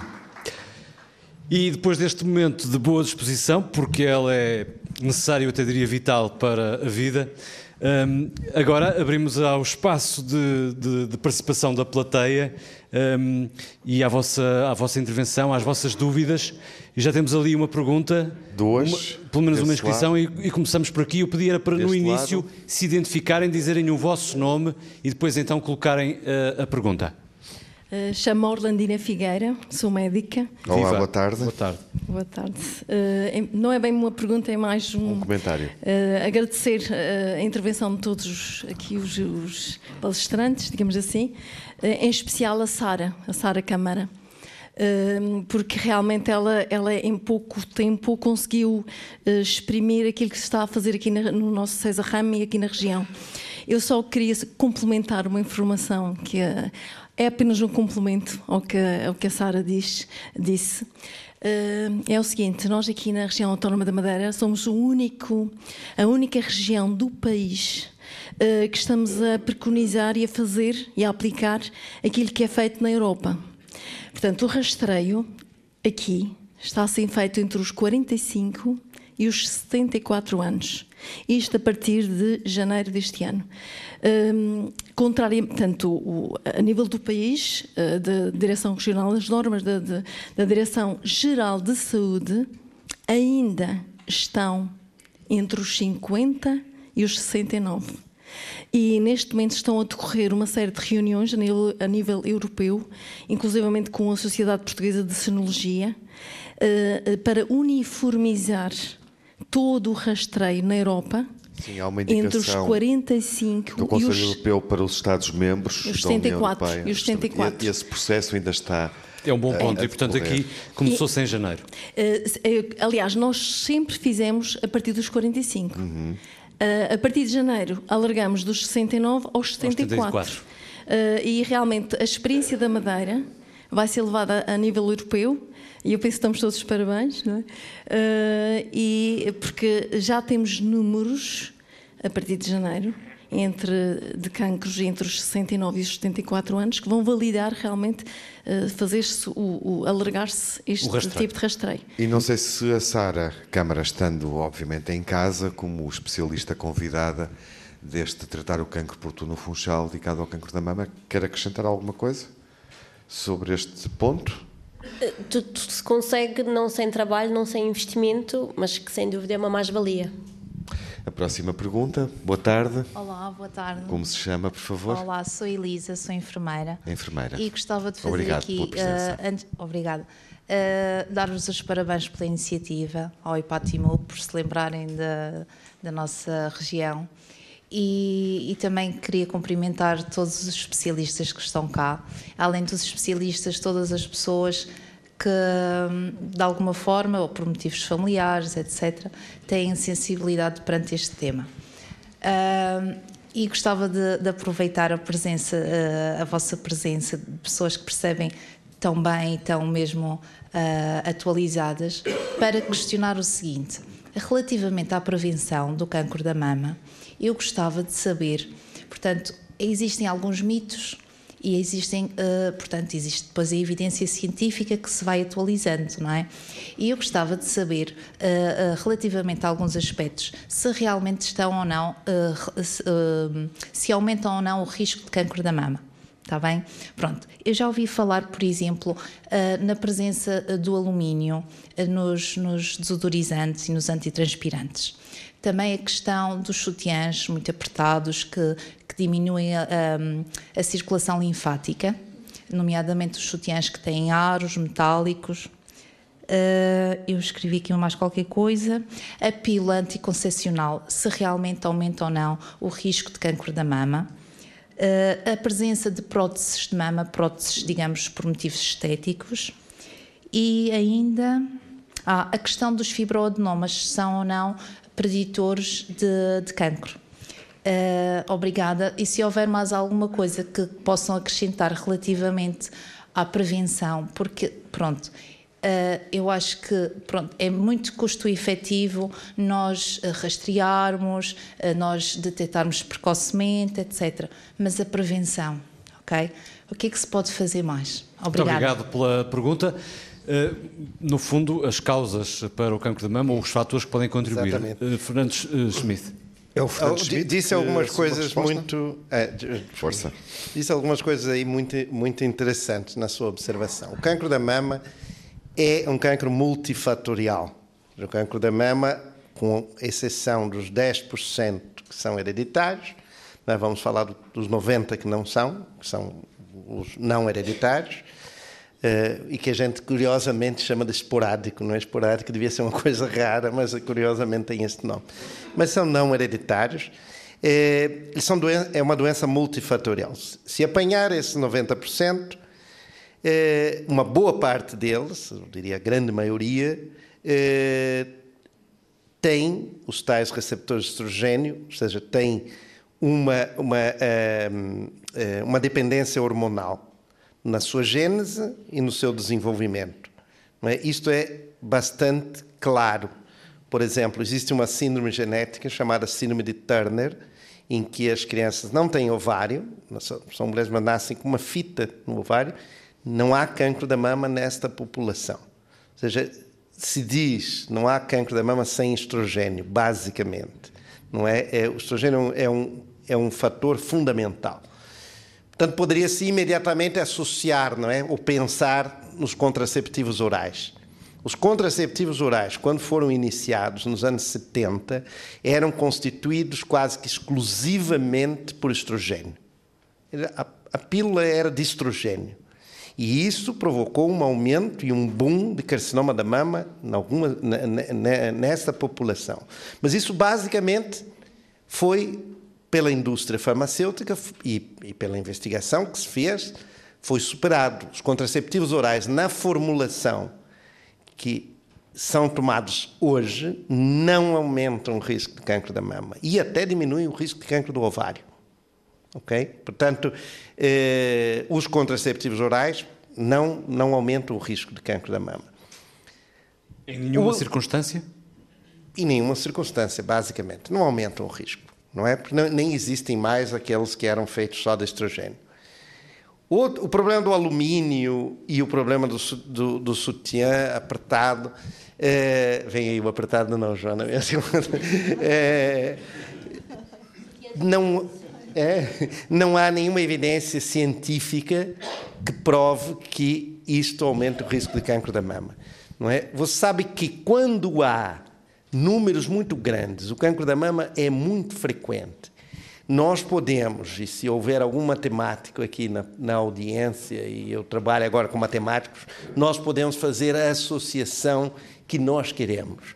Não é? Existiam eh, estudos, por exemplo, no passado que mostravam quando se fica viúva, aumenta o risco de cancro da mama. E isso colocava lá um P estatístico, aquilo. Eh, por exemplo, há outros estudos que já vi publicados, todas coisas publicadas. Eh, quando o companheiro da mulher eh, usa preservativo, aumenta o risco de cancro da mama. Tudo mentira, tudo arranjo com números. Portanto, não há uma evidência científica, não há nenhum experimento que mostre a associação contra isto. Daquilo que falou, as próteses, e dependendo do tipo de prótese, hoje em dia tem-se demonstrado uma associação maior com o desenvolvimento de uma outra neoplasia, que são os linfomas.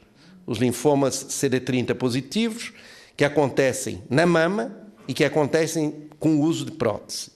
E são alguns tipos de prótese e são algumas mulheres. Portanto, aí há uma, alguma associação e há alguma evidência científica a esse respeito.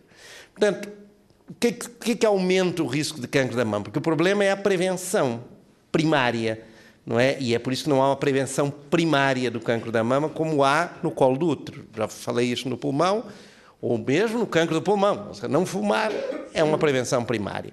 No câncer da mama aumenta o risco quanto mais tempo a mulher fica exposta ao estrogênio, ao próprio estrogênio natural. Portanto, as mulheres que têm menarca precoce e menopausa tardia têm o maior risco de ter cancro da mama. E é impressionante quando se olha para os dados americanos, nas últimas, nos últimos anos, a idade da menarca tem diminuído. A idade da menarca média nos Estados Unidos é 9 anos não é? é? Agora, por quê? Por que, que mudou? O professor Sobrinho, no início da nossa conversa, disse: Ah, olha, cuidado com o ambiente e com as coisas que existem no ambiente. E isso é verdade. Isso tem mudado o perfil, o perfil hormonal. E a menopausa também tem sido cada vez mais tardia. No tempo da minha, da minha avó, menopausa aos 40, 45 anos era a média. E hoje em dia, não, essa média, pelo menos cinco anos ou mais, não é, é, é aumentou. Portanto, esse, essa maior exposição é algo relacionado com o cancro da mama. Não há muito como prevenir isto. Quer dizer, nós tínhamos que. E, e lá vou eu dizer uma coisa que o professor Sobrinho nem sempre está de acordo comigo, mas, mas que é muito importante, que é a alimentação. Uma alimentação saudável, comer menos carne, não por causa da carne em si, mas muito da, muita carne, principalmente de aves, tem hormonas, tem mais hormonas do que é, do que é permitido. Não é? é são algumas pequenas coisas, fazer exercício físico, etc., que faz bem para tudo. São alguns dados que têm demonstrado podem ter um papel na prevenção e na diminuição do risco, não é? Mas nesse momento o que se pode dizer com certeza é a partir agora dos 45 anos fazer mamografia, fazer o seu rastreio. É a arma mais poderosa que a gente tem nesse momento. Não sei se a Joana queria dizer uma coisa, coisa, que estava a falar Joana? aqui, Joana, no meu ouvido que eu não ouvi. Não, acho que não, era, era relativamente ao contraceptivo e depois a terapia de substituição hormonal. Ah, essa é outra, outra coisa. Não é? É uma outra coisa, eu não vou me meter nisso, porque ali é, é, a Sara é ginecologista, mas a terapêutica de substituição hormonal, ou seja, aquela, os hormônios que se tomam depois da menopausa, eh, há um aumento discreto do risco de cancro da mama. Isso os estudos mostram, não é? Isso não significa que não se deva fazer terapêutica de substituição hormonal. Isso significa que, ao fazer, atenção, tenham os cuidados e até um pouco mais eh, redobrados na prevenção, nas mamografias, etc. Tem etc. que se pesar o custo-benefício. Ah, tem que se pesar o custo-benefício, porque também há muito radicalismo. Ah, então não vamos fazer terapêutica de substituição hormonal. Não. Atenção, a terapêutica de substituição hormonal previne osteoporose, previne aterosclerose, você tem, tem além do- dos, dos efeitos, de ou- todos os outros efeitos, não é só deletéria para quem, para quem a, a- a utiliza. Mas há um aumento, há um aumento, não muito grande, mas há um aumento do risco de cancro da mama. Olhe para este lado da plateia para perceber se alguém quer fazer uma próxima pergunta. Um instante, por favor. Vamos a este lado. Uh, gostava que se identificasse, por favor, como é que se chama? Boa noite, o meu nome é Cláudia Gonçalves. Boa noite. Hum, eu tive cancro da mama em 2018. Queria começar por agradecer ao IPATIMUP estas sessões que, que tem feito e que eu tenho acompanhado ao longo deste, destes anos. Hum, tratar o cancro por tu é de facto muito importante.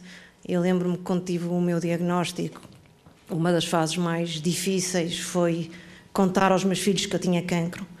E, e cinco anos eh, depois olho para trás e de facto cinco anos depois consegui que os meus filhos tratem o cancro por tu e não tenho dúvidas nenhumas de que isso os preparou para a vida. E portanto, de facto, estas sessões são muito importantes e, e o acesso à informação e a desmistificação é muito importante. Queria aproveitar para fazer uma pergunta. hum, é uma pergunta, se calhar, um pouco mais técnica, mas se calhar de resposta simples, não sei. Tenho essa curiosidade. Gostava de perceber se, no caso de mutação genética, hum, basta-nos ficar descansados com os estudos BRAC1 e BRAC2, ou se, entretanto, a ciência já evoluiu e, e provavelmente há outros estudos que se, que, que se aconselhem fazer.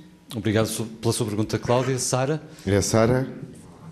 A Joana? Se, se me Sara. permite Sim, dar, dar aqui o meu, o meu, o meu cunho, hum, eu acho que, uh, portanto, no, uh, o, o tipo de tumor, a idade, tudo isso contribui para a probabilidade de identificarmos mutação no gene BRCA1, BRCA2 ou até noutros genes, por exemplo, a história familiar. Às vezes existe o cancro do ovário, às vezes existe o cancro do endométrio, tudo isso muda um bocadinho a probabilidade de encontrarmos mutações noutros genes que não só o BRCA1 e o BRCA2. Eh, há, há vários síndromes que eu poderia estar aqui a falar, o Lynch, o Lifromeni, não, não vou eh, especificar. Eu eh, acho que uma pessoa que vai fazer um teste genético tem que estar informada dos resultados possíveis. E há vantagens e desvantagens em alargar os painéis. Portanto, cada caso é um caso.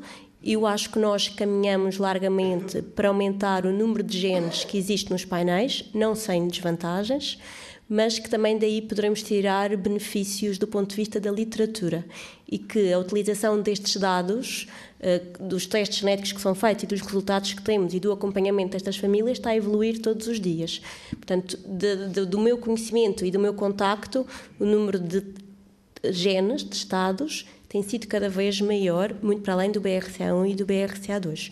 Em algumas situações muito pontuais, às vezes, são apenas esses os dois genes estudados, quer do ponto de vista de, de- de uma mutação eh, que existe na peça operatória ou, ou que é pesquisada a hereditariedade, isso também faz, eh, faz mudar o painel que, que é feito. Mas cada caso é um caso. A Joana Pérez queria acrescentar algo. Queria acrescentar que, que os outros genes que foram identificados como possíveis drivers ou que, que levam à, àquele cancro da mama, a penetrância é muito inferior comparativamente ao BRCA1 e BRCA2. Portanto, estes dois genes continuam a ser, de facto, aqueles que maior penetrância têm na doença. Queria chamar também a atenção que nem todos os casos têm critério para fazer teste genético. Portanto, de, de, tem que haver uh, história familiar. Normalmente, a pessoa que tem cancro da mama ter um, um, um, parente em primeiro grau também com cancro da mama, cancro da mama abaixo dos 45 anos, um cancro da mama num homem, também é indicação para fazer teste genético, cancro da mama triplo negativo, porque os triplo negativos estão mais associados a mutações BRCA1 e BRCA1 essencialmente, e, e, no caso do cancro masculino, porque estão mais associados a, a, a BRCA2. Portanto, existem critérios, também não, não é uh, suposto uh, começarmos a fazer teste ao BRCA1, BRCA2 sem nenhum tipo de, de critério. Obrigado, Joana e Sara. Mantemos deste lado para a primeira intervenção masculina da plateia. Boa noite, como é que se Boa chama? Noite. Boa noite, meu nome é João Pedro, eu sou da área das ciências do desporto, sou na, neste caso na parte da fisiologia do exercício.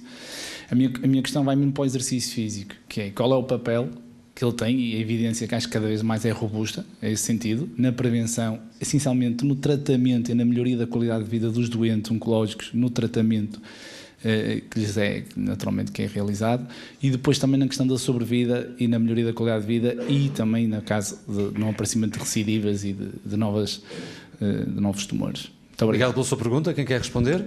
Sara. Eu, eu quase fico com comichão quando eu ouço falar de, de, desporto. O desporto é essencial e há pouco eu não, não quis dar o meu cunho de ginecologista quando foi falada na, nas terapêuticas hormonais e nas pilas, mas as mães frequentemente vêm ao consultório acompanhar as suas adolescentes, deitam as mãos à cabeça se achamos que têm indicação para a pílula, mas estão nada preocupadas que a menina tem 15 anos e pesa 80 quilos. Portanto, o desporto é, um, é essencial. O desporto, o exercício físico e hábitos de vida saudáveis estão documentados e faz parte de todas as guidelines da Sociedade Europeia de Medicina Oncológica, a ESMO, quer no, no câncer de mama precoce, quer no avançado, quer no metastático, e sem dúvida que melhora a qualidade de vida de todas as pessoas, com câncer ou sem câncer. O câncer é essencial em todas as fases da doença, até mesmo durante a quimioterapia, que é uma altura em que as doentes geralmente ai, quimioterapia, não vou apanhar frio, não vou para o exterior, tem que fazer, faz parte do, do, do tratamento em todos os momentos. Estamos na reta final da Manuel Sobrinho Simões, quer, quer eh, não, porque... acrescentar algo em relação à resposta? É claro, não, porque não é o problema, não é com o cancro da mama. Portanto, nós estamos todos de acordo que a obesidade e o sedentarismo são fatores fortíssimos de risco e também da evolução. Não tem a, a, mama não não está mais não quer dizer. Mas por acaso a obesidade, Joana Pontes, a obesidade no caso do câncer da mama Joana Paredes, é, é considerado um fator de risco porque claro, o metabolismo claro. da gordura acaba por gerar claro. estrogénios Exatamente. que acabam por aumentar o risco. Portanto, há uma associação ah. muito grande entre a obesidade e cancro da mama, mais mas, mas, mas obviamente com o exercício o, físico mas, na prevenção é o risco. É e, portanto, o que nós temos que ter um bocado de cuidado, porque estas coisas são, e, que, e a, a Sara já disse, é verdade, isto é preciso bom senso e a maior parte das coisas, o, o, o problema do exercício físico e manter um peso adequado, etc., são fundamentais. E, e, é por isso que o Fernando, por exemplo, quando dizia ah, esta coisa da carne vermelha, vermelha nós estamos, temos que ter muito cuidado com este exagero. Há agora uma, uma, um ambiente horroroso desta coisa da alimentação que, que é a causa. É muito raro ter alimentações que sejam causa do que é que seja. Não, não vale a pena, não é, o, não é o, a mama é tudo, quer dizer, é verdade que nós temos cada vez mais a noção de que a alimentação adequada e equilibrada é uma forma de diminuir o risco. Mas quer dizer, eu não. não é porque o Fernando disse aquela graça de que é. Nós sabemos que as pessoas comerem muito e se forem comer a, a carne vermelha e depois a carne churrascada e, e muito sal vamos lá ver, a gente tem que ter bom senso e, portanto, e, por exemplo, não comecem a comer brócolos, percebem? Não comecem, a, não comecem a comer brócolos, pelo amor de Deus, quer dizer, eu vou começar a, a, a comer coisas para, para me curar o cancro, pelo amor de Deus, quer dizer, portanto, eu estou de acordo, vamos ter, se há uma coisa onde a gente tem que ter muito cuidado, porque há uma, há interesses da indústria que são horrorosos, é vender coisas para a alimentação E, portanto, o senso é crucial. Bom, talvez, talvez haja algum nutricionista na plateia que queira intervir sobre esta matéria, mas, Tiago, vamos a esse lado. E a próxima pergunta é deste lado da plateia. Olá, viva, como se chama? Uh, estão a ouvir-me? Isto tom de voz está bom, ok? Uh, boa tarde a todos. O meu nome é João Miguel, sou psicólogo organizacional, trabalho com gestão de recursos humanos nas empresas. Um, há quatro anos, o professor Manuel Sobrinho teve aqui, há quatro ou cinco anos, uma, uma palestra excepcional de uma hora, uh, tão entusiástica, tão calma, tão serena, tão sapiente, que até no fim as pessoas disseram: até me apetece, apetece ter um. Isto, isto para mostrar. Uh, isto para mostrar que nós podemos nos influenciar positivamente uns aos outros e acabamos, e acabamos de ver o que o nosso ator Serafim fez com 150 pessoas que não conhecia e que nos dispôs bem durante meia hora. Onde é que eu quero chegar com isto? É que cada médico uh, devia ser treinado um, a ser calmo a ser entusiasta e a ser otimista. E eu recomendo a cada médico a leitura de um livrinho que uma colega minha me ofereceu, eh, de uma psiquiatra espanhola que se chama Marianne Rojas Tapé, e que, cujo título uh, chama-se Como Fazer Acontecer Coisas Boas. Claro, com o título deste, ela vende milhões daquilo. Uh, uh, e o que, lá, o que, lá, está dentro não é bem aquilo que as pessoas pensam. Que é, e até tem um capítulo sobre o cancro. E eu escrevi, escrevi e disse: Olha, foi das coisas mais notáveis que, e alegres que eu li. Um, e recomendo, porque todo o livro tem exercícios e ensina a cada um de nós. Ela articula a, a, descoberta das neurociências e esta coisa do saber pensar e pensar positivamente e gerar emoções positivas em nós e com isso influenciarmos todos aqueles que nos rodeiam, porque isso tem uma influência enorme no nosso sistema imunitário um, e, consequentemente, em cada um dos, das pessoas que nos visitam nos nossos consultórios. Era importante que cada médico treinasse isto e fazer como objetivo, para além da, da competência técnica, diagnóstico e, essas coisas todas, fazer com que cada pessoa que entrasse no nosso gabinete saísse lá menos preocupado quando entrou, ou mais, com muito mais confiança do que quando entrou, ou até com muito mais alegria. E ofereci o livro à minha médica nova de família, uh, se calhar para, para a, mulher, a mulher também ser engraçada.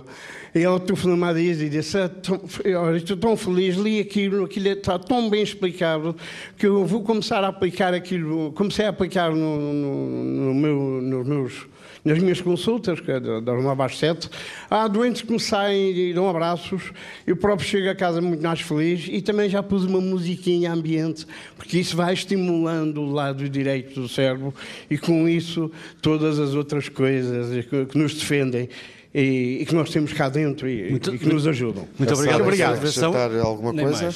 Sara, há tempo para um médico ser empático com o seu uh, paciente, uma vez que quisesse clínica? Eh, tem que haver tempo, não, a questão não é há tempo, tem que haver tempo. E, e nestes momentos muitos do médicos, cancro... muitos clínicos queixam-se de questões burocráticas e que depois não sobra tempo para, para essa empatia, para essa alegria, para essa... É um investimento. O tempo que nós investimos no, em explicar aos doentes, eles vão ter percursos mais calmos, vão ser uh, menos uh, problemáticos, menos dramáticos, vão estar mais tranquilos e é um investimento e tem que ser feito logo no momento do diagnóstico, como referi. Queria só dizer aqui, nesta questão da felicidade, que eu não tenho dados, mas eu, eu acredito piamente que as pessoas com mais stress, que libertam mais cortisol, que de alguma maneira deve uh, focar o nosso organismo na reação do stress, que existe e que está documentado e que tem um eixo, e não tanto na defesa, na sexualidade, nos momentos de prazer. E, portanto, eu acho que ter vidas felizes e viver uh, feliz é também uma prevenção para o cancro. É uma... Não está uh, cientificamente estudado, mas eu acredito e acho que vai um bocadinho de encontro ao comentário. É uma bela, bela mensagem que aqui fica e não resisto a perguntar a quem está deste lado da plateia se a alimentação é uma condição essencial também para ser feliz. Boa noite, como é que se chama? Olá, boa noite. O meu nome é Sara, eu sou nutricionista. Epá, eu tive um feeling, eu tive um feeling. tive um feeling. Eu sou nutricionista no, no Serviço de Hemato-Oncologia, aqui do Hospital do Funchal. E sem dúvida que existem muitos mitos associados à alimentação quando estamos a falar da doença oncológica. Uh, tanto porque a alimentação na prevenção uh, são alguns conselhos que são dados, quando há doença, que é aí que entra o meu papel, são outros conselhos, muitas vezes completamente diferentes da prevenção, e outra alimentação ainda é depois, uh, depois do cancro, sem dúvida que sim. Uh, e muitas vezes é quando já existe a doença que os doentes acabam por fazer grandes alterações da alimentação, aumentam em muito o risco nutricional, uh, grandes perdas de peso que já por si estão associadas à doença, aos tratamentos, e efetivamente na fase ativa da doença não é esse o foco. O foco é manter um bom estado nutricional para que eles consigam uh, prosseguir com o tratamento uh, e possivelmente entrar em remissão. Uh, mas muitas vezes também tem influência da família, já aconteceu muitas vezes os doentes ouvirem aquilo que eu digo para fazerem naquele momento e depois dizem: Ah, mas a minha esposa, o meu marido, o meu filho, o meu pai, a minha mãe, todos querem interferir e todos querem ter o seu papel ativo e é muito confuso, para além da doença em si, acaba por ser muito confuso, porque a alimentação acaba por ser aquilo que o, o doente consegue controlar durante esta fase. Com mais brócolis e menos carnes, carnes vermelhas? Sim, eu, eu, eu deixo comer tudo nesta fase. Sou muito permissiva. Obrigado, Sara. É um bom conselho, Manuel. Perfeito. Perfeito. O, o, Manuel, acho... o Manuel Sobrinho mas vai satisfeito do Funchal. Vai feliz, vai feliz do Funchal. Mas atenção, de tudo, mas não Verdade. muito. sobretudo, sobretudo poncha, não é? Ou pé de cabra, não é? Pé de cabra. Pé de Sim, cabra. pé de cabra, exatamente. É aprender uma nova Fernando Schmidt, obrigado. Obrigado, eu. Pelo, pela presença, pelos esclarecimentos, por nos ter acompanhado. Joana Paredes, igualmente, também foi um gosto. Foi um gosto. Uma estreia no Tratar Obrigada. o Cancro por Tu. Um Sara ano depois, Câmara, porque devíamos ter feito este debate em Braga e questões COVID, relacionadas com a pandemia e com o Covid impediram-nos. Eu também não estive lá e a Joana Paredes também não esteve. Sara Câmara, muito obrigado Obrigada por este acolhimento eu. também, também, em sua casa e Manuel Sobrinho Simões vemos em Vila Real. Exatamente. que é a próxima etapa. Podem ouvir as conferências uh, que estão a, a, refletir sobre o cancro, em torno do promovendo a literacia em RTP Play. Podem ouvir as que realizamos e podem acompanhar as próximas uh, e descobrir o que é que o Jorge Serafim, por exemplo, nos vai dizer em Vila Real e em Évora a seguir. Uh, o Tratar o Cancro por Tu fica disponível para ser ouvido, portanto, não poderão ir ao continente participar nas próximas, mas podem deitar o ouvido. Escutar. Podem ir também se quiserem, estão todos convidados. Muito obrigado, Funchal. Obrigado. Boa noite a todos.